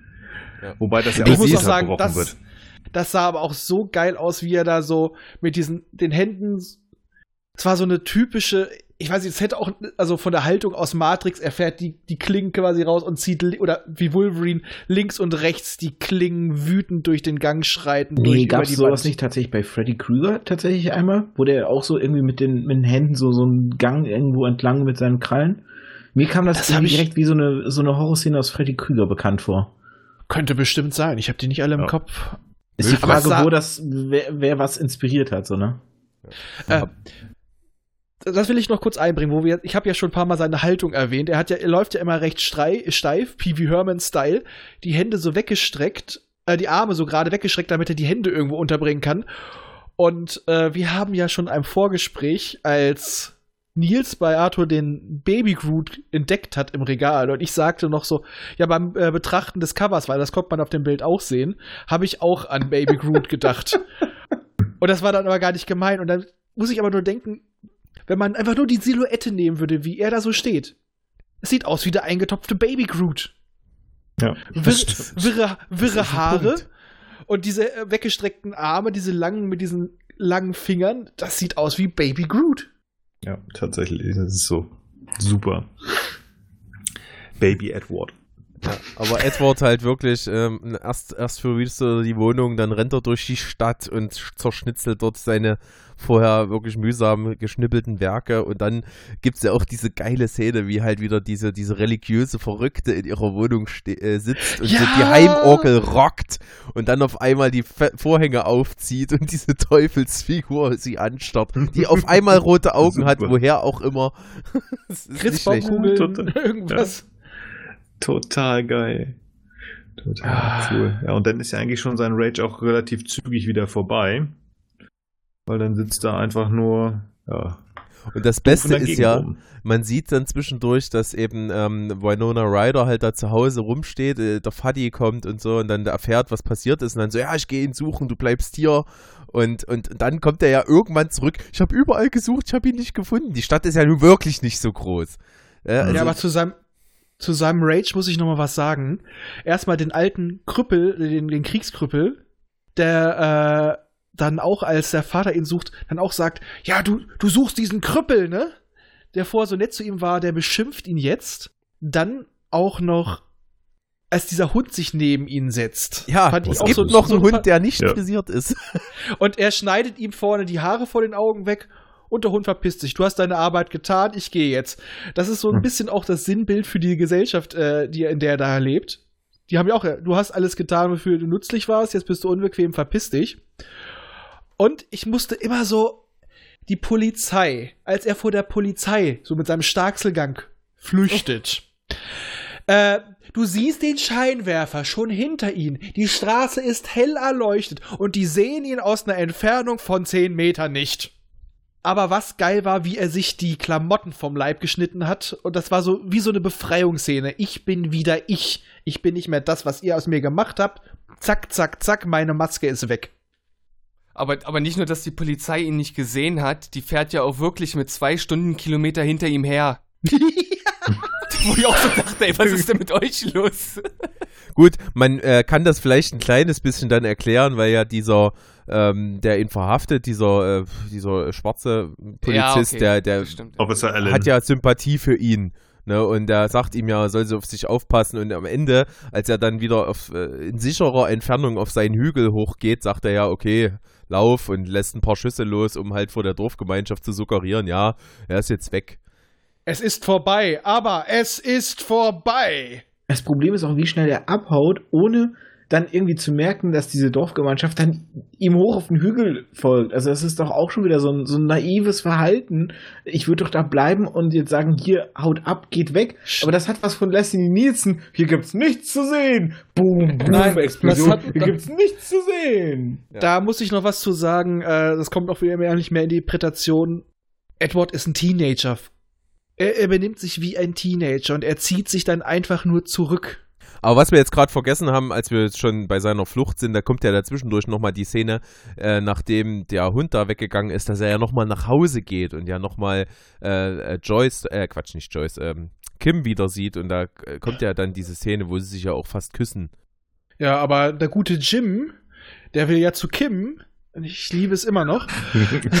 es wird auch nicht schlecht. Also, nein, und ich äh, überredet seinen Kim, sein Kimball, wollte ich schon sagen, sein Kumpel, äh, komm, wir fahren jetzt dahin. Ja, Moment, Moment, bevor, Kim. bevor du dahin, ich finde die, die Szene, ähm, wie, wie sie da in diesem Wohnzimmer sind, sehr, sehr wichtig, weil es ist ja so, dass sie zu ihm dann ja auch sagt, hier bitte umarm mich und er sich seiner seiner Scheren ja zum ersten Mal richtig bewusst wird in der Form, dass die gefährlich sind, weil er ja wirklich sagt, nein, ich, ich habe Angst, dich zu umarmen. Ne? Das ist ja auch, finde ich, ein sehr, sehr wichtiger Moment, stimmt, den man noch erwähnen sollte. Stimmt, da kommt genau, nämlich auch dieser Vater-Flashback. Richtig, genau, wo er die, aber sie die, Scher äh, die Hände die, zerschneidet. Hm. Aber sie übernimmt dann die Initiative und nimmt ihn in den Arm und dann versucht das trotzdem irgendwie. Das ist so eine innige Szene. Das ist stimmt, das ist sehr, sehr schön auch gemacht. Ja. Ähm, toll von beiden gespielt. Ich fand es auch nicht wie ganz häufig, wenn es denn zu so, einer, zu so einem Teil eines Films kommt, ich fand es nicht übertrieben. So dieses Herzschmerz, Extreme, sondern die Szene hat einfach gepasst in dem Moment. Die war schön, ja. aber halt nicht so doll. Geht echt gut. Da hat sie quasi seine Schale durchbrochen und er lässt es zu. Aber jetzt wieder zurück zu Jim und seinem Kimpel der gut überredet ihn besoffen mit dem Wagen zu Kim zu fahren. Überredet. Und er weist es ihm an. Du, du, machst das jetzt. Ja, ich wollte es nett ausdrücken. Jedenfalls. Nett gibt's bei Jim nicht. Das war für Jim nett. Du willst nicht wissen, wie Jim unfreundlich ist. Dann sagt er nämlich, ah, Mama. Äh, Entschuldigung. Jedenfalls fahren die besoffen äh, durch die Beete, man könnte, um jetzt mal einen anderen Podcast zu zitieren, es geht über Tische und Bänke. Und ja, der kleine Bruder von Kim läuft über die Straße und die Deppen halten drauf zu. Und was macht Edward natürlich? Er wirft sich auf ihn und rammt ihm aus dem Weg. Und als er dann besorgt ja, fragen will, geht's dir gut? Will er auch sein Gesicht anfassen? Und das war auch so ein bisschen, er packt nicht nur einmal hin, er, er schnippelt gefühlt minutenlang über das Gesicht vom Kind. Vor allen Dingen, man sieht dann ja. halt auch nicht mehr, gar nicht mehr, wie der dann aussieht danach. Das heißt dann nur, ja, ja, ist nicht so schlimm, aber man sieht es hm. halt nicht mehr. Das ist dann. Und dann, dieser kleine Junge wird später Ed, äh, Freddy Krueger. Oh. Oh, oh. Ah. Du, du, du willst unbedingt die Verbindung, ne? Du willst diese Universen zusammenbringen. Yeah! Ist ja auch nicht schwer. Vielleicht wird aus ihm auch Scarface oder der Joker. Er hat ihm ein Lächeln geschenkt von Ohr zu Ohr. Solange er nicht Taserface wird. oh. Hm. Oh, So Mann. Edward bei den Jetzt fehlt wirklich Avengers. nur. Jetzt fehlt Wel- wirklich welche nur Filme finden wir noch mit entstellten drin. Hm, das Phantom der Oper. Oh Gott. Gibt's auch eine Verfilmung? Das stimmt. Das wird das nächste große Filmuniversum nach, nach äh, MCU. Ne, all diese Filme in einem zusammen. Das Edward, das, das, das, das E, ECU, Edward, Scissor Universe. E, ESU, ESU, Edward Scissorhands Universe. Oh Gott. Ja. Und nominiert für den besten Schnitt Edward mit den Scherenhänden.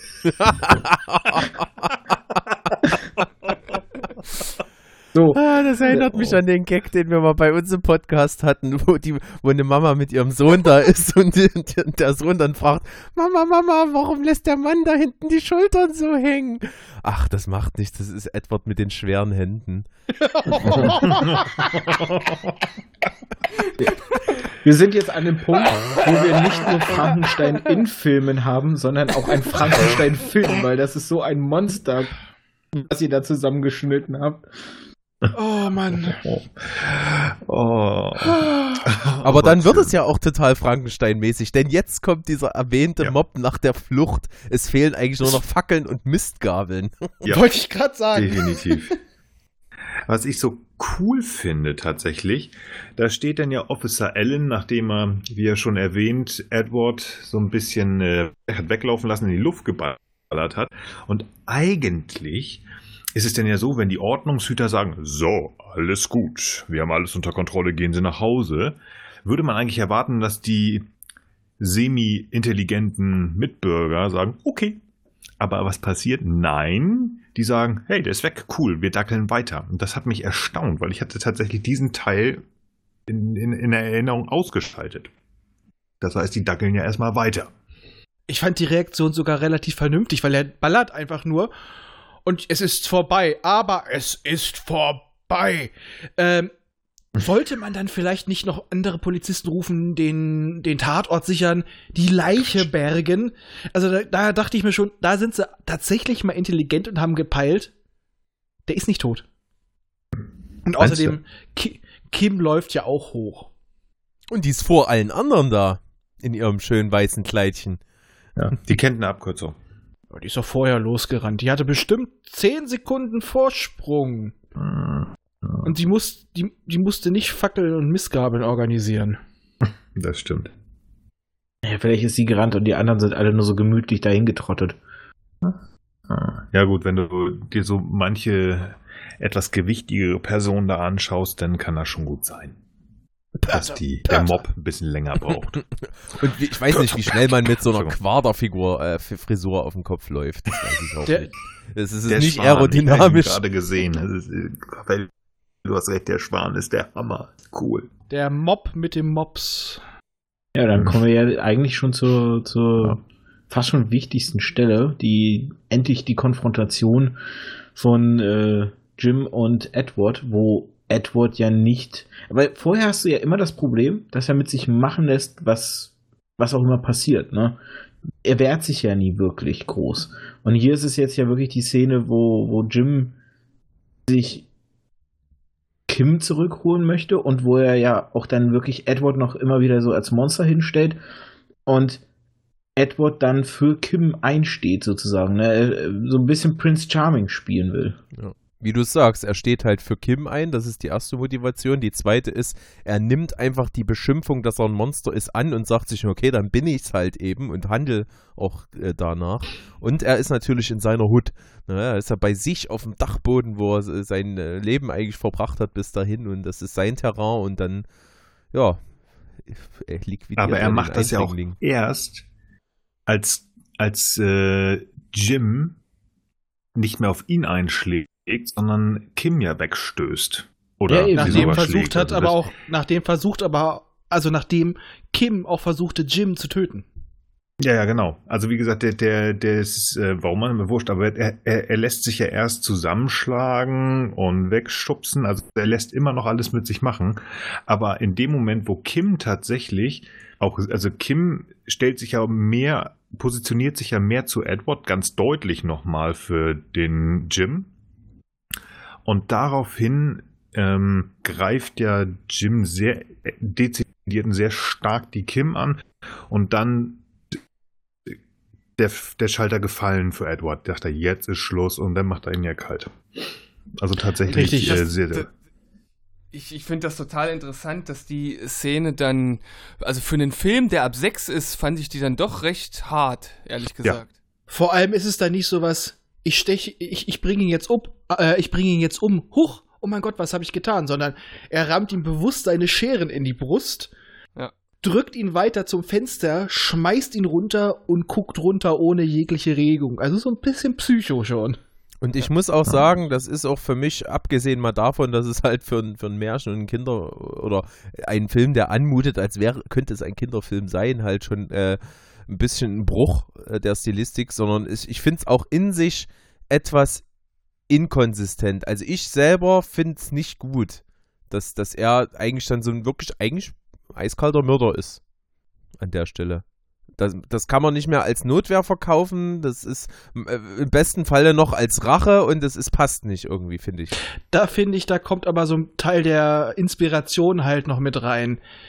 Er ist das, sagen wir es mal so, er hat sich zwar wieder zum Schluss den Befreiungsschlag hat gesagt, ich bin ich, aber er hat doch einige Sachen angenommen und er war, unterstelle ich jetzt einfach mal, bevor er in dieser Welt war, außen, war er nicht böse. Er war einfach, er kannte das nicht. Er hatte vielleicht Selbstzweifel, dass er seinen Schöpfer vielleicht versehentlich getötet hat, aber diesen ganzen Hass und so weiter, den hat er ja erst gezeigt, nachdem ihm auch Hass widerfahren ist.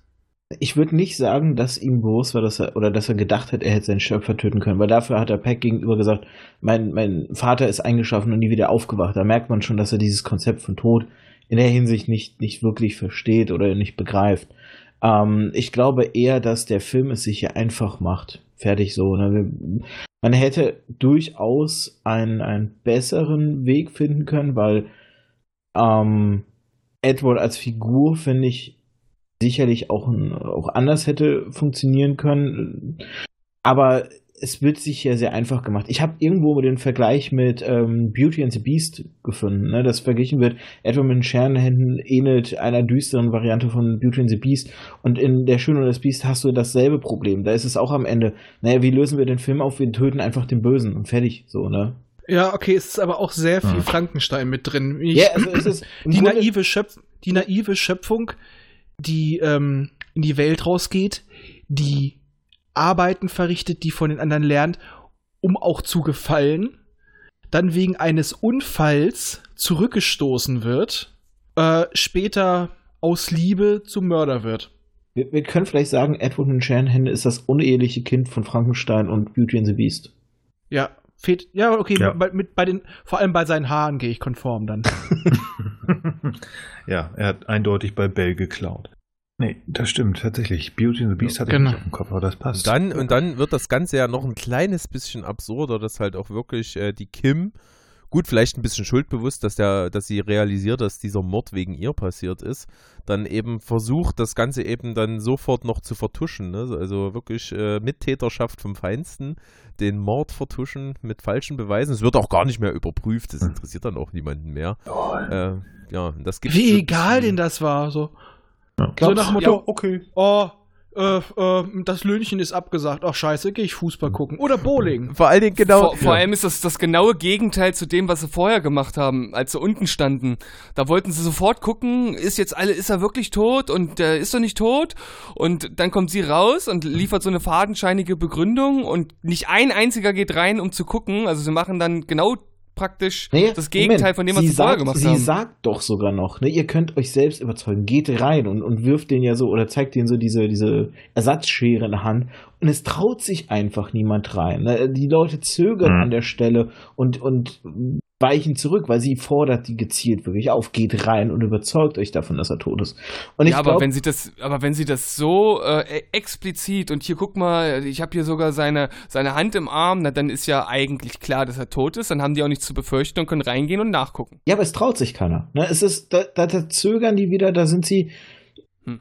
Da ist so, so, so, so ein Hindern im, im Inneren, weil sie sich dann vielleicht auch selbst gewahr werden, was, was sie im Grunde indirekt verursacht haben. Ne? Weil dieser, diese Figur, die sie bei sich aufgenommen haben, ähm, ist dann augenscheinlich tot. Sie sehen die, die, die Leiche des anderen vor sich und zögern einfach. Sie haben Angst, dann vielleicht sich auch vor dem zu stellen, weil wenn er da oben wirklich tot liegt, sind sie irgendwo ja mitschuld. Und ich glaube, bei Kim ist es so gleichzeitig nicht eine Mittäterschaft, sondern sie will ihn vor dieser Gemeinschaft, die ihn ja irgendwo korrumpiert hat, schützen ich glaube, diese Transferleistung, dass sie dann auch sagen, daran sind wir schuld, die traue ich denen gar nicht zu. Ich glaube, das ist einfach dieses, ich sag mal, könnte man vielleicht sagen, dieses, diese Egalhaltung, jetzt ist das Besondere weg. Aber ich glaube einfach, das war in diesem Fall lazy writing. Nee, ja. ich glaube schon, weil, weil du siehst wirklich die betroffenen Blicke von denen und die sind ja noch so am Zögern, sollen wir rein, sollen wir nicht? Und eine sagt dann, also, also ich gehe jetzt so, ne? Und dann auch, ich finde die Art, wie sie es sagt in dem Moment, also ich würde es ihm schon zutrauen in dem Moment. Das ist das die eine, die, die dieses unglaublich hässlichste aller hässlichen Weihnachtsverkleidungen anhat, dieses komische, fransige, grüne Tannenbaumkostüm. das ist echt super. Nee, Habt ihr das gesehen?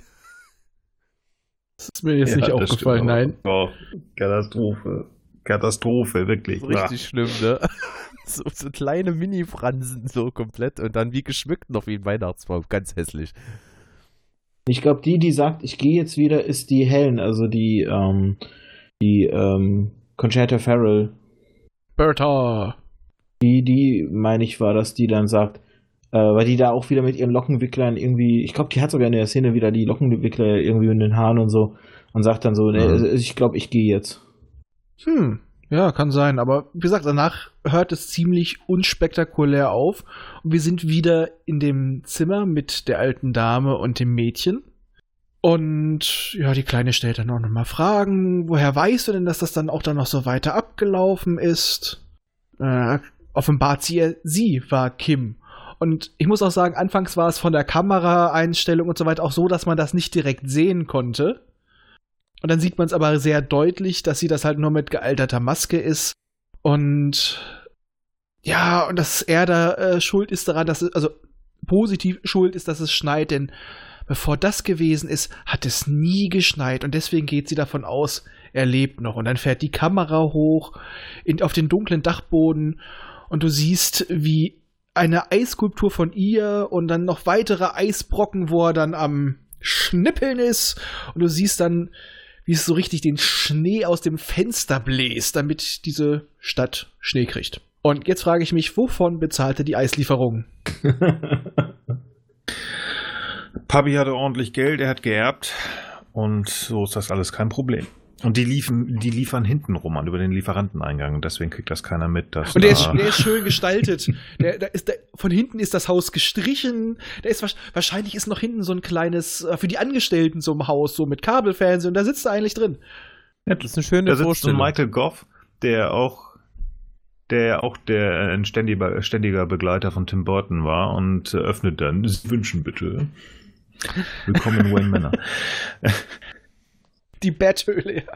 Ich muss ja sagen, bei der Großmutter habe ich am Anfang des Films, als der Film so begann und dann beginnt das alles mit Peck da, war ich im ersten Moment so, dass es Peck als gealterte. Ich habe nicht realisiert, so auch im Laufe des Films, dass das Kim sein soll und auch wirklich nur am Ende, wie du schon sagtest, ne, wenn es dann wirklich sehr deutlich wird, habe ich erst gecheckt, ah, das soll Kim sein, weil ich war die ganze Zeit so, okay, die alte Frau, die die Geschichte erzählt, ist Peck. Das ist, ja, ich, ich tatsächlich, das hätte es für mich nicht gebraucht am Ende. Das fand ja. ich dann so ein bisschen überkitschig. Bin ich, wenn ich ganz ehrlich bin, das fand ich ein bisschen dolle. Ja, aber das zeigt halt auch dieses, es ist ein Märchen. Ja, ja, und klar. daher, wie viel, da, sie erzählt es einem Kind und ist für ein Kind gestaltet und daher auch ist es für mich die Erklärung, warum das halt auch so lückenhaft ist. Es ist eine Geschichte für ein Kind. Ob es wirklich so passiert ist, Das weiß man nicht. Und es ist ja auch mit diesen ganzen ähm, Sachen, die halt einfach unlogisch wirken. Äh, es ist ja bei so einem Märchen immer, immer das Ding, bevor die überhaupt mal aufgeschrieben wurden, wurden die immer wieder erzählt zu jemand anderen und wie das bei Stille Post dann natürlich üblich ist, wird immer mal was dazu gedichtet, was weggelassen und dann wirkt das halt einfach wie so ein Monstrum von Versatzstücken und deswegen wirkt es halt eben, es ist eben ein Märchen, ne? es ist halt nicht immer logisch, es ist nicht genau. immer konsistent, aber es ist irgendwie da.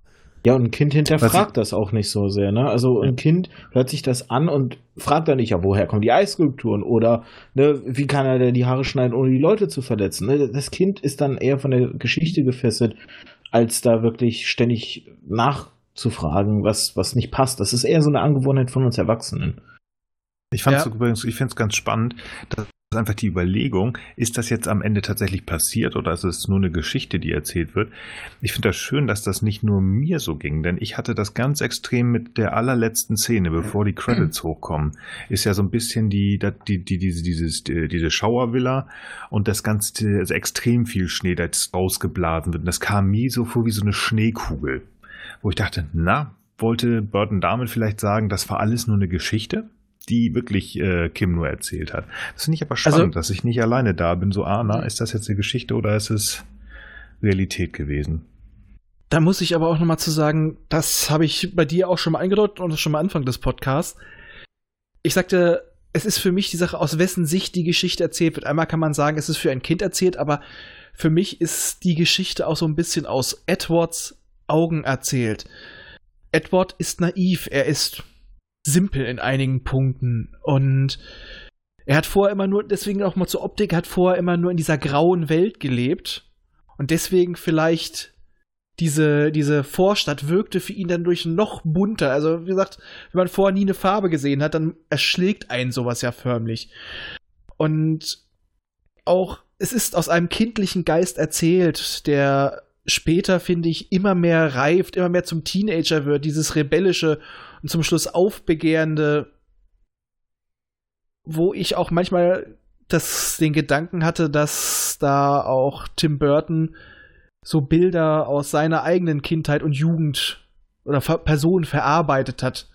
So die fürsorgliche Mutter, die eigentlich nur Gutes will, aber machtlos ist. Ein ähm, uninteressiert, ein desinteressierter Vater. Irgendwelche Bullies. Ja, das ist ich das, was wir am Anfang schon hatten. Ne? Er verarbeitet da definitiv irgendwo Sachen aus seiner eigenen Kindheit. Ne? Genau, der Film basiert ja auch auf Kinderzeichnungen von ihm. Also die Grundidee. Wo die und schon relativ die ganze nah Geschichte, dran sind, ne? Genau, und genau die Geschichte ist auch für mich, als ob sie sich ein Kind ausgedacht hat. Und jetzt ist da ein Eisblock. Hm. Und jetzt kommt das. So, so wie ein Kind sich ein Märchen ausdenken würde. Und das meinte ich halt auch der Film ist nicht schlecht gealtert.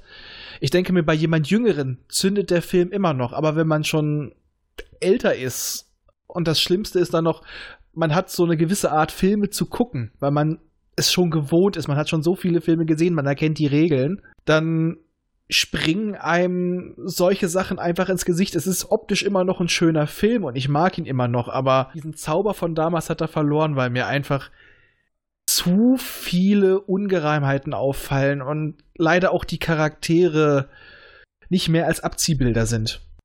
Also ich finde, die, die Charaktere haben selten Tiefe und vieles passiert, weil es passieren soll, aber wenig aus sich heraus, finde ich. Auf der anderen Seite hast du ja auch genug moderne Filme, wo es genauso ist. Ich meine, die sind. Obwohl ich sie mag, nehme ich jetzt mal die Marvel-Filme, die sind ja nun durch, durchexerziert. Alle sehen ja. anders aus, aber in Minute 23, 45 musste bitte die weibliche Hauptdarstellerin die Schulter leicht nach oben nehmen, damit äh, sie irgendwie verwegen gucken kann. Das allerdings muss ich sagen. Bitte? Allerdings muss ich, allerdings muss ich sagen, von Marvel erwarte ich allerdings auch nicht sowas wie von Burton, weil Marvel ist Popcorn-Kino. Genau, nein, aber ich will halt nur sagen, da ist halt auch, dass du Sachen hingeschmissen bekommst. Natürlich hat Burton das hier wirklich, wie du sagst, tatsächlich, wie ein Kind so ein bisschen, jetzt ist das, jetzt ist das, jetzt ist das, aber so ein bisschen wohl natürlich diese, diese Marvel-Geschichten aufgebaut und bla und äh, und auch filmerisch sehr viel größer sind es trotzdem. So, jetzt hast du ja Captain America, jetzt kommt gleich noch äh, Iron Man rein und dann kommt das und dann kommt der Böse und dann macht das gewisser Art und Weise haben wir das auch heutzutage noch. Es ist nur weicher geworden. Es ist etwas anders. Die Art und Weise es zu machen und natürlich auch die Technik ist anders. Man kaschiert es besser. Genau. Während wir den Film geguckt haben, äh, beziehungsweise nicht geguckt haben, sondern besprochen haben, bin ich so ein bisschen durchgeskippt und im Hintergrund lief auch ähm, immer wieder so szenenweise. Ich finde ihn gar nicht so mehr so schlecht, wie ich am Anfang des gedacht habe. Ich habe auch meine, meine, meine IMDb-Wertung um einen Punkt nach oben gesetzt, wo ich sage, der hat was, der hat einen, er, er ist sogar, also ich, ich sehe ihn deutlich anders jetzt, weil er einfach anders ist. Es ist ein typischer Burton-Film, den man sich gerne angucken kann, aber es ist halt was anderes als das, was, und das hast du gerade gesagt, was heute normal ist. Sowas wird nicht mehr gemacht. Ich muss allerdings sagen, wenn ich mir ein modernes Märchen von Burton angucke, und damit muss es sich messen, dann nehme ich The Big Fish. Und mhm. The Big Fish ist den Film, ich habe ich hab es vor dem Gucken von Edward echt anders gesehen. The Big Fish ist in meinen Augen Edward mit den Scherenhänden in jeder Hinsicht überlegen. Also, und ich hab, damit muss es sich messen.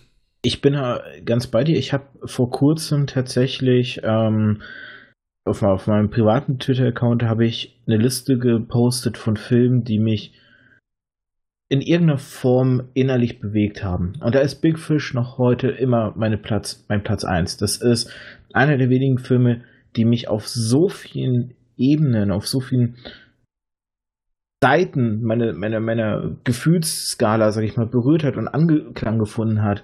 Ähm, das ist ein Film, der, der macht mich fertig, richtig, so, weil er viele Themen anspricht, die ich auch in meinem Leben wiederfinde und wo ich auch immer weine, wenn ich den, wenn ich den gucke, ähm, der mir wirklich Kraft abverlangt, weil er einerseits so schön ist und andererseits so herzzerreißend ist.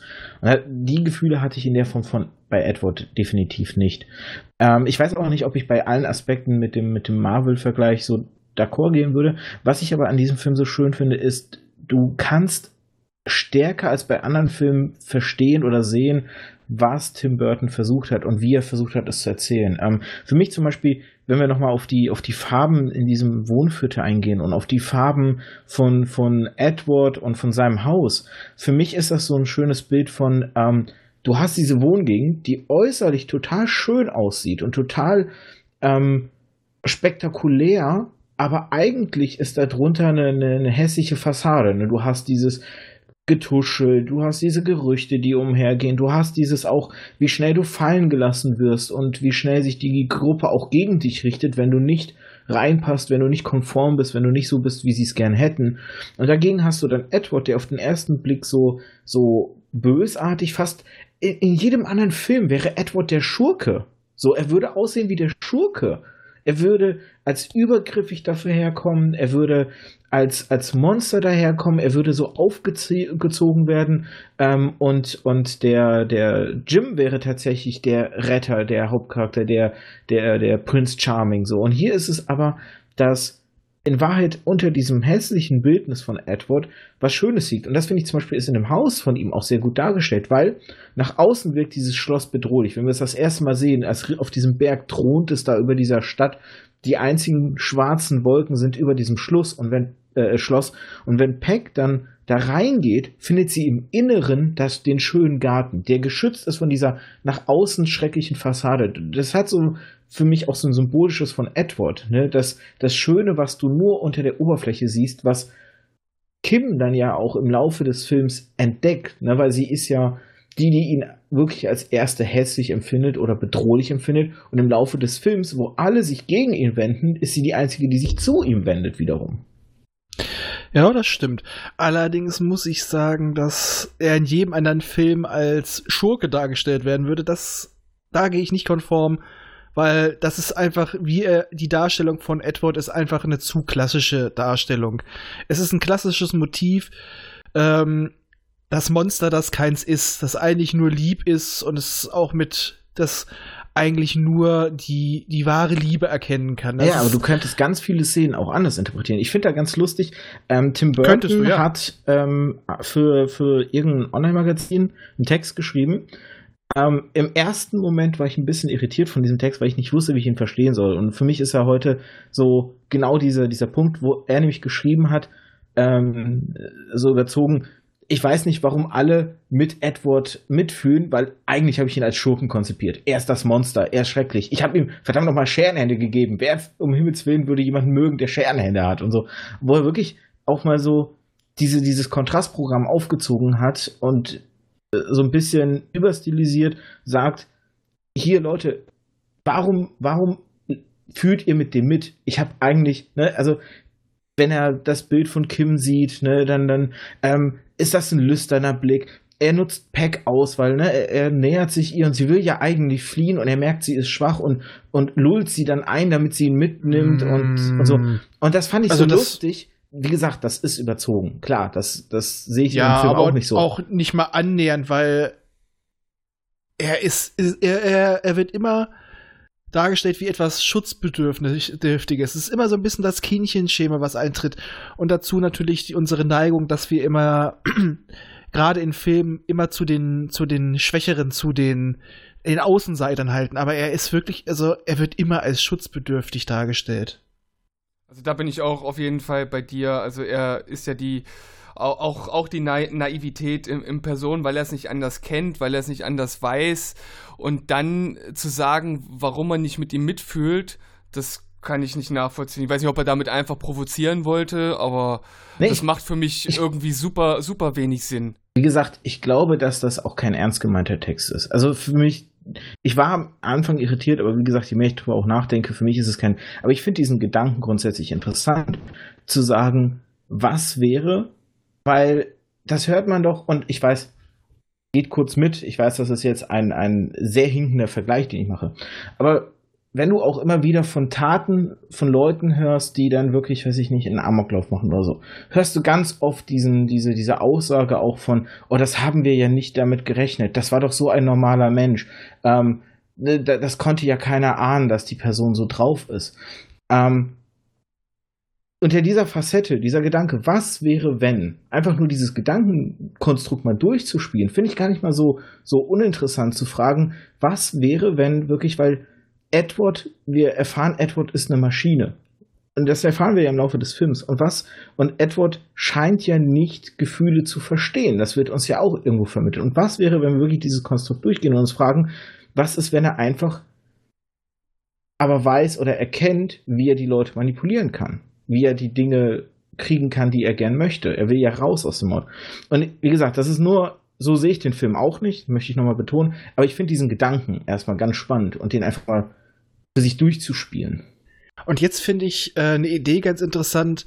Ich habe mir vor einer Zeit auf Empfehlung den Film äh, Brightburn Son of Darkness gekauft und angesehen. Und da wird ja quasi auch so ein bisschen angeteasert, dass da auch noch andere Superhelden auf negativ gedreht werden. Von dem Mann hätte ich jetzt gern eine Variante, die auf Edward mit den Scherenhänden anspielt, wo man ihn dann wirklich mal als den Psychopathen sieht. Hm. Könnte ich mir interessant denkbar. vorstellen. Könnte ich mir gut vorstellen. Hm. Weil du müsstest ja, wie ja, du schon, wie schon gesagt, also man müsste nur seine Darstellung, wie er sich gibt, müsste man ändern.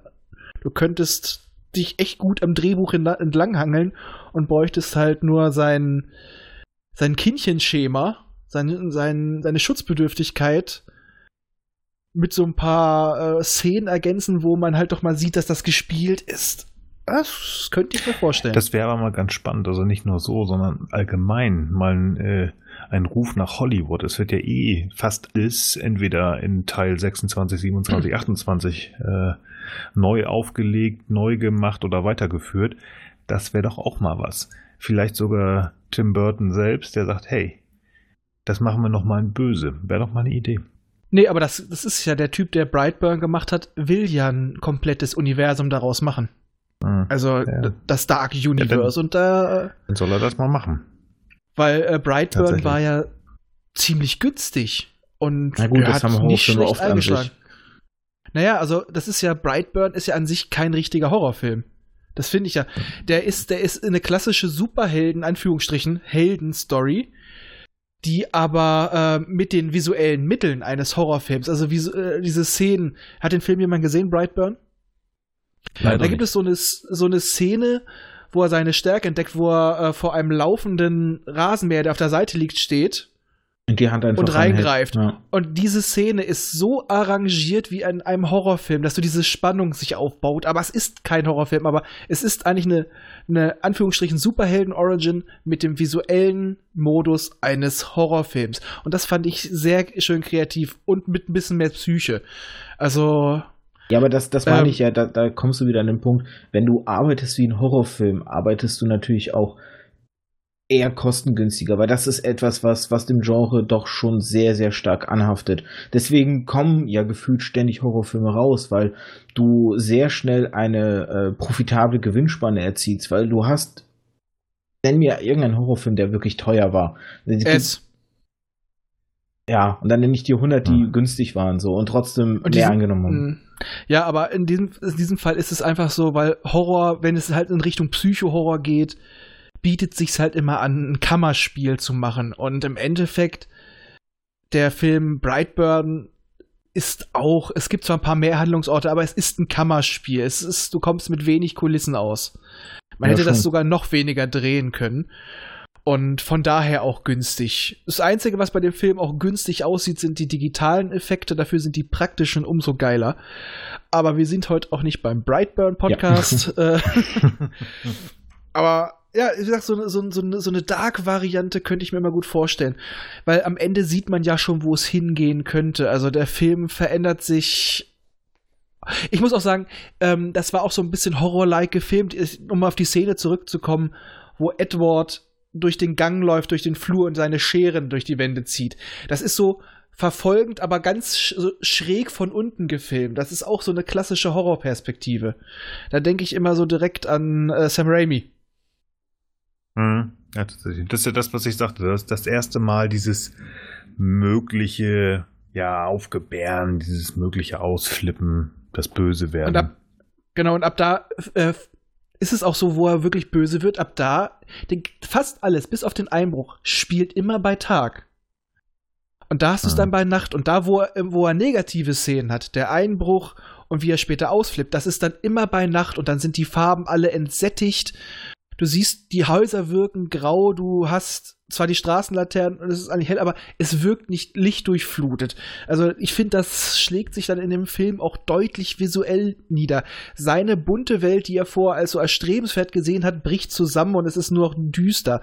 Er ist ein Teenager, der missverstanden ist von außen, drückt alles auf ihn ein und er flieht sich in ja, in sein Zimmer im Endeffekt und schließt sich ein. Ich finde jetzt spannend auch, was du gesagt hast, mit missverstanden. Weil wenn man überlegt, alle richtigen Konflikte in diesem Film wären immer einfach aufzulösen gewesen, äh, wenn, wenn die Leute miteinander vernünftig kommuniziert hätten.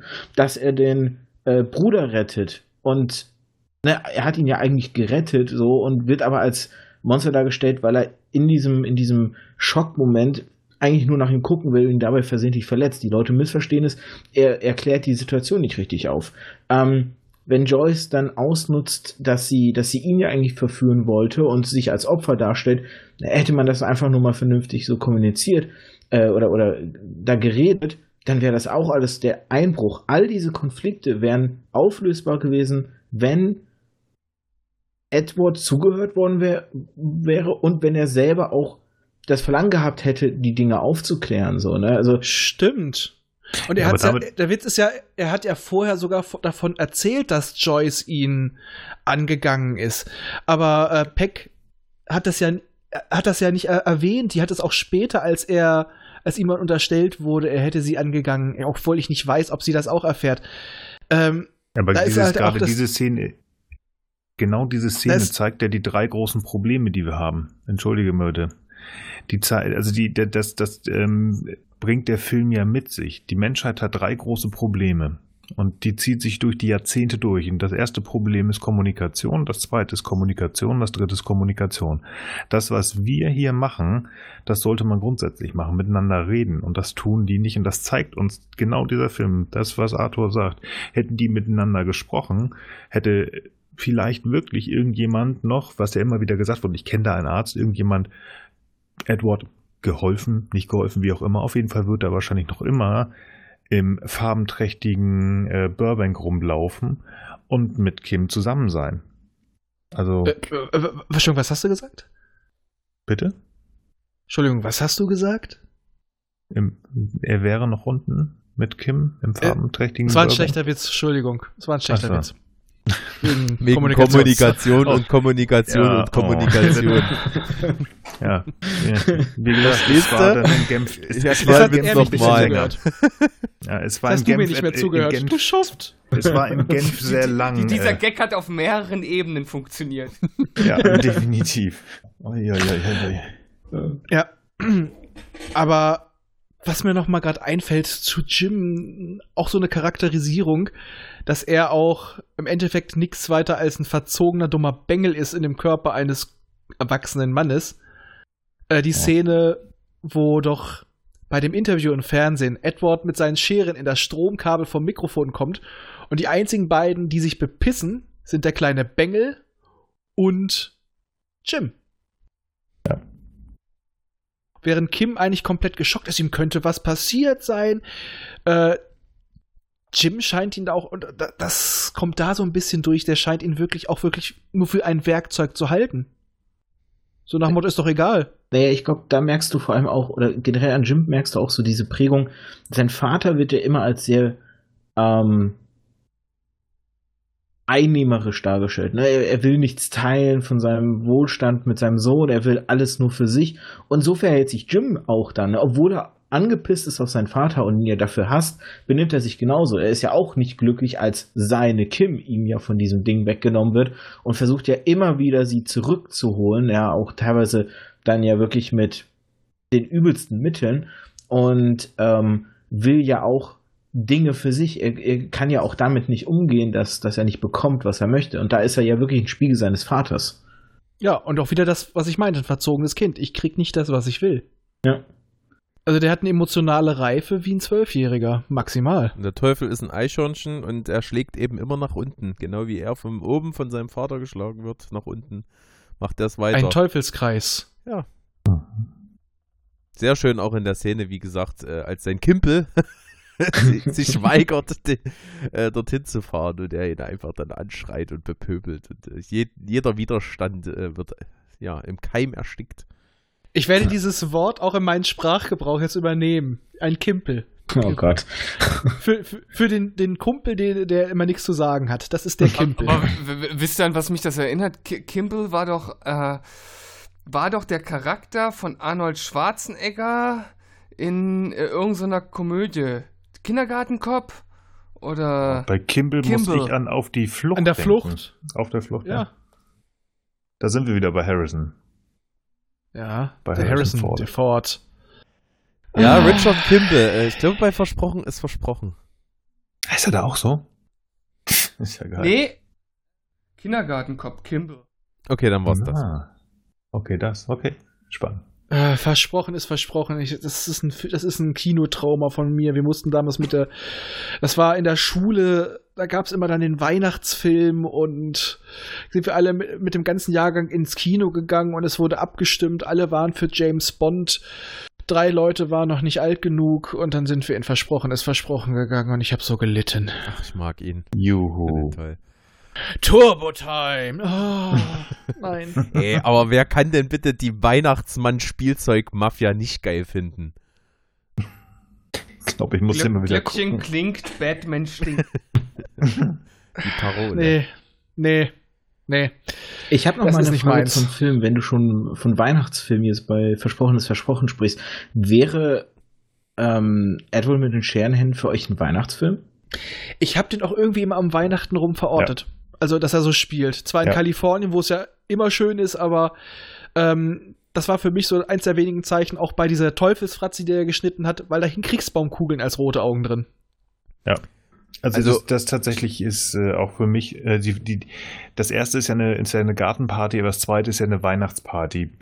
Ähm, Peck bastelt ja auch ihren komischen weißen Plastikweihnachtsbaum da zusammen. Also es ist eine Weihnachtsparty. Nee, definitiv. Das ist so einer der Weihnachtsfilme, genau wie Die Hard, äh, ähm, für die Damen, die uns zuhören, Sissy, wenn ihr es toll findet. Leben des. Brian. Leben des Brian. Das sind diese, das sind, und Edward definitiv auch. Das ist ein Weihnachtsfilm. Und mein Guilty Pleasure, äh, ich schäme mich nicht, das als Mann zu sagen, das letzte Einhorn. Ich liebe Geiler diesen Film. Film. super Film. Bin ich bei dir. Definitiv. Ja. Ja, im Endeffekt haben wir jetzt ja schon die möglichen Bedeutungen des Films, die Aussage haben wir jetzt ja schon so ein bisschen auseinandergenommen. Ja. Moment, ähm, Moment, mich würde noch die Jungs von Steven Spielberg äh, interessieren, äh, ob die das als Weihnachtsfilm auch für sich empfinden. Stimmt, die haben wir gerade übergangen. Ja, jetzt in meiner Wahrnehmung nicht unbedingt. Wir haben ja erst vor kurzem, ja passend zur Jahresendzeit, eine Folge gemacht, wo wir über unsere Weihnachtsfilme sprechen. Wir haben dabei festgestellt, dass Steven so ein bisschen Grinch ist, der also nicht so auf Weihnachtsfilme steht. Ich dann im Gegenteil. Es gibt durchaus eine Reihe von Filmen, die bei mir jedes Weihnachten laufen müssen. Äh, Edward mit den Scherenhänden habe ich jetzt äh, nicht. Und ja, ich habe, das war kurz ein freudscher Versprecher mit drin. Es tut mir leid. Besser als Edward mit dem P äh, Entschuldigung. Ähm, ja. Nee, aber äh, für mich in meiner Wahrnehmung war das nie ein Weihnachtsfilm, aber es passt natürlich. Ja, da brauche ich nicht viel mehr zu sagen. Ich sehe das genauso. Also für mich in der Wahrnehmung null Weihnachtsfilm, war nie ein Weihnachtsfilm und wird es auch in Zukunft wahrscheinlich nicht sein. Aber so wie er natürlich abläuft und so auch wie die anderen das erklärt haben, macht es natürlich Sinn, den durchaus dort zu verorten. Aber so ein klassischer Weihnachtsfilm würde ich nicht sagen ich, ich fühle mich jetzt erstmal mit dir verbunden wegen Grinch und so, da bin ich ganz bei dir. Äh, Sehr gut. Aber ähm, ich, weil ich habe ihn ja jetzt zum ersten Mal gesehen und ähm, weiß nicht, also ich, ich kann verstehen, warum man ihn als Weihnachtsfilm auch sieht, weil er wahrscheinlich auch dieses Märchenhafte hat, was man irgendwo von einem Weihnachtsfilm auch gerne haben möchte. Ähm, und ich muss auch sagen, jetzt über, über das Gespräch hinweg, ich habe ja schon gesagt, ne, der Anfang war für mich einfach ein bisschen zu langsam, da bin ich vom modernen Hollywood einfach zu, zu sehr korrumpiert, dass ich, dass ich ein schnelleres Pacing ganz gerne inzwischen habe, wenn die Geschichte ein bisschen schneller vorankommt, wobei das absurd ist, weil es eigentlich ja gut ist, wenn ein Film sich Zeit nimmt, die Charaktere einzuführen und zu erklären. Und auch wenn wir jetzt so über die Bedeutung gesprochen haben, merken wir ja, wie viel Tim Burton sich durchaus wahrscheinlich gedacht hat bei den, bei den Sachen. Und ich merke, dass ich ihn jetzt durch das Gespräch auch ähnlich wie Nils besser empfinde, so im Nachhinein oder er besser bei mir wegkommt. Weihnachtsfilm weiß ich nicht, aber ich glaube, ähm, er, hat, er hat durch das Gespräch für mich auf jeden Fall gewonnen. Ich wollte damit hm. übrigens nicht sagen, dass für mich, also er ist ein Weihnachtsfilm, äh, dann habe ich das falsch verstanden. Das ist ein Film, der um Weihnachten immer wieder präsent für mich ist, tatsächlich. Vielleicht habe ich okay. Gedacht, aber es ist kein Weihnachtsfilm in deren Sicht, weil Grinch, ja, hier, bitte, ich heb gerade die Hand. ähm, Super, drei so Heiligabend, Heiligabend, so nett zusammensitzen mit der Familie, das ist schon okay. Ähm, kann man aber auch später machen. Also ich bin auch dieses Jahr am 24. wieder im Dienst. Äh, das stört mich relativ wenig. Ähm, also da gibt es tatsächlich andere Filme, wo ich, wenn ich denn was gucken würde am 24. und da wäre tatsächlich John McLean ganz vorne. Ja, ich kann mir auch schlecht vorstellen, wie man so am Weihnachtsabend zusammensitzt, die Geschenke auspackt und im Hintergrund läuft Edward mit den Scherenhänden. Das ist irgendwie, das fühlt sich falsch der schneidet, an das Bild. Der schneidet die Pakete auf.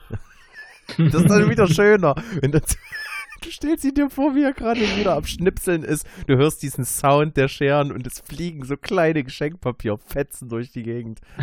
Der, kann doch, der kann doch super Deko machen. Das haben wir doch gesehen, als er mit dem Sohn mal in der Schule war und dann da diese Girlande da zusammengeschnibbelt hat. Der kriegt bestimmt super Schneeflockendeko hin.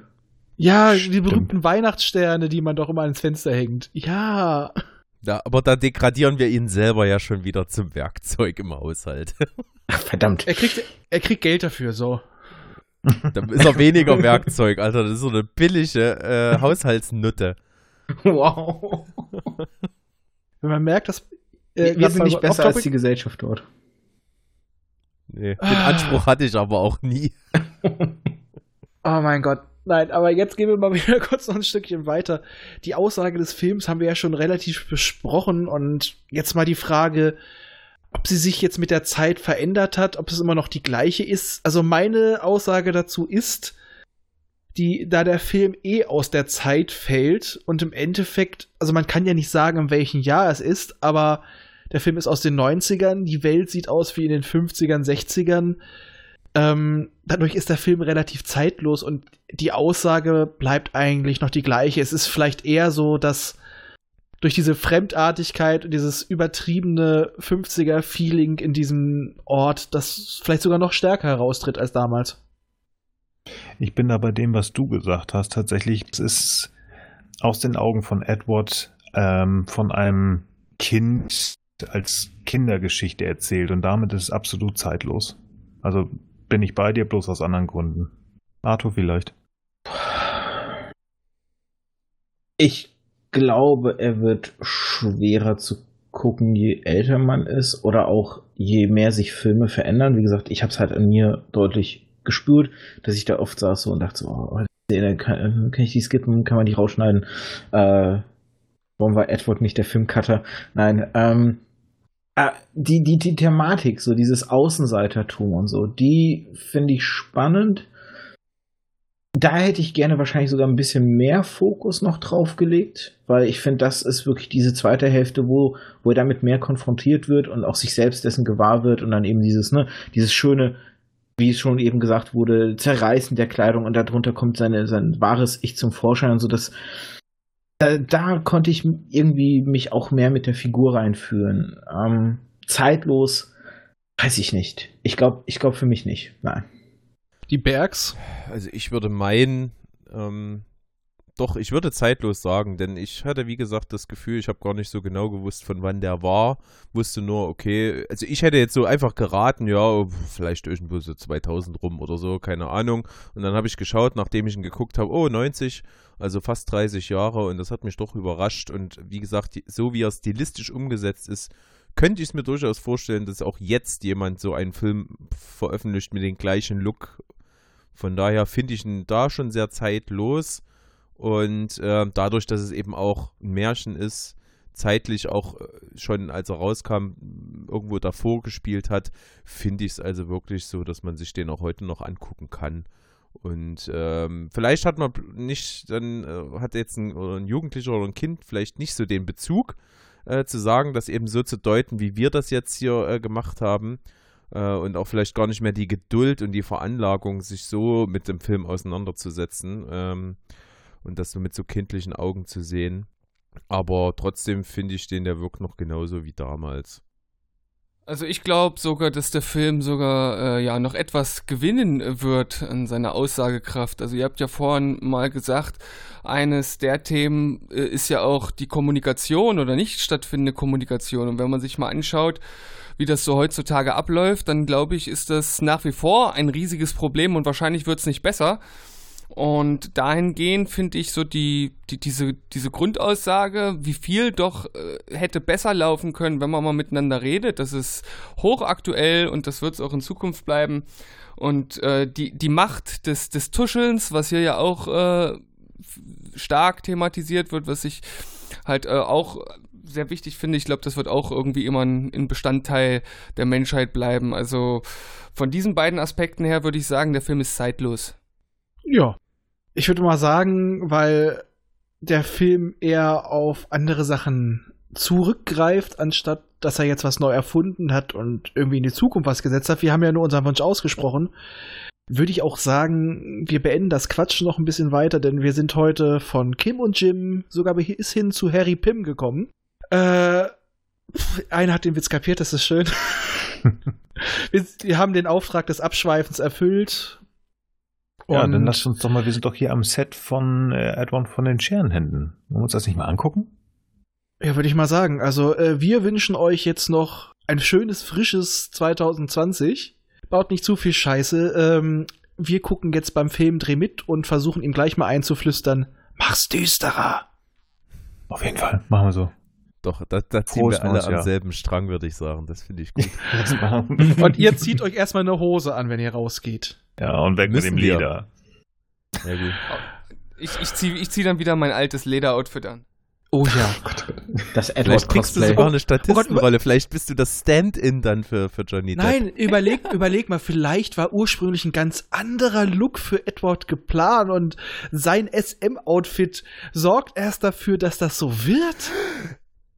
Also wir befinden uns in so einer selbstbedingenden Zeitschleife, das finde ich gut. Ein Prädestinationsparadoxon, doch, ist das spannend. Super. Oh Mann. Lass uns da mal drauf einwirken. Ein, ein Fixpunkt in der Zeit haben wir erreicht. oh.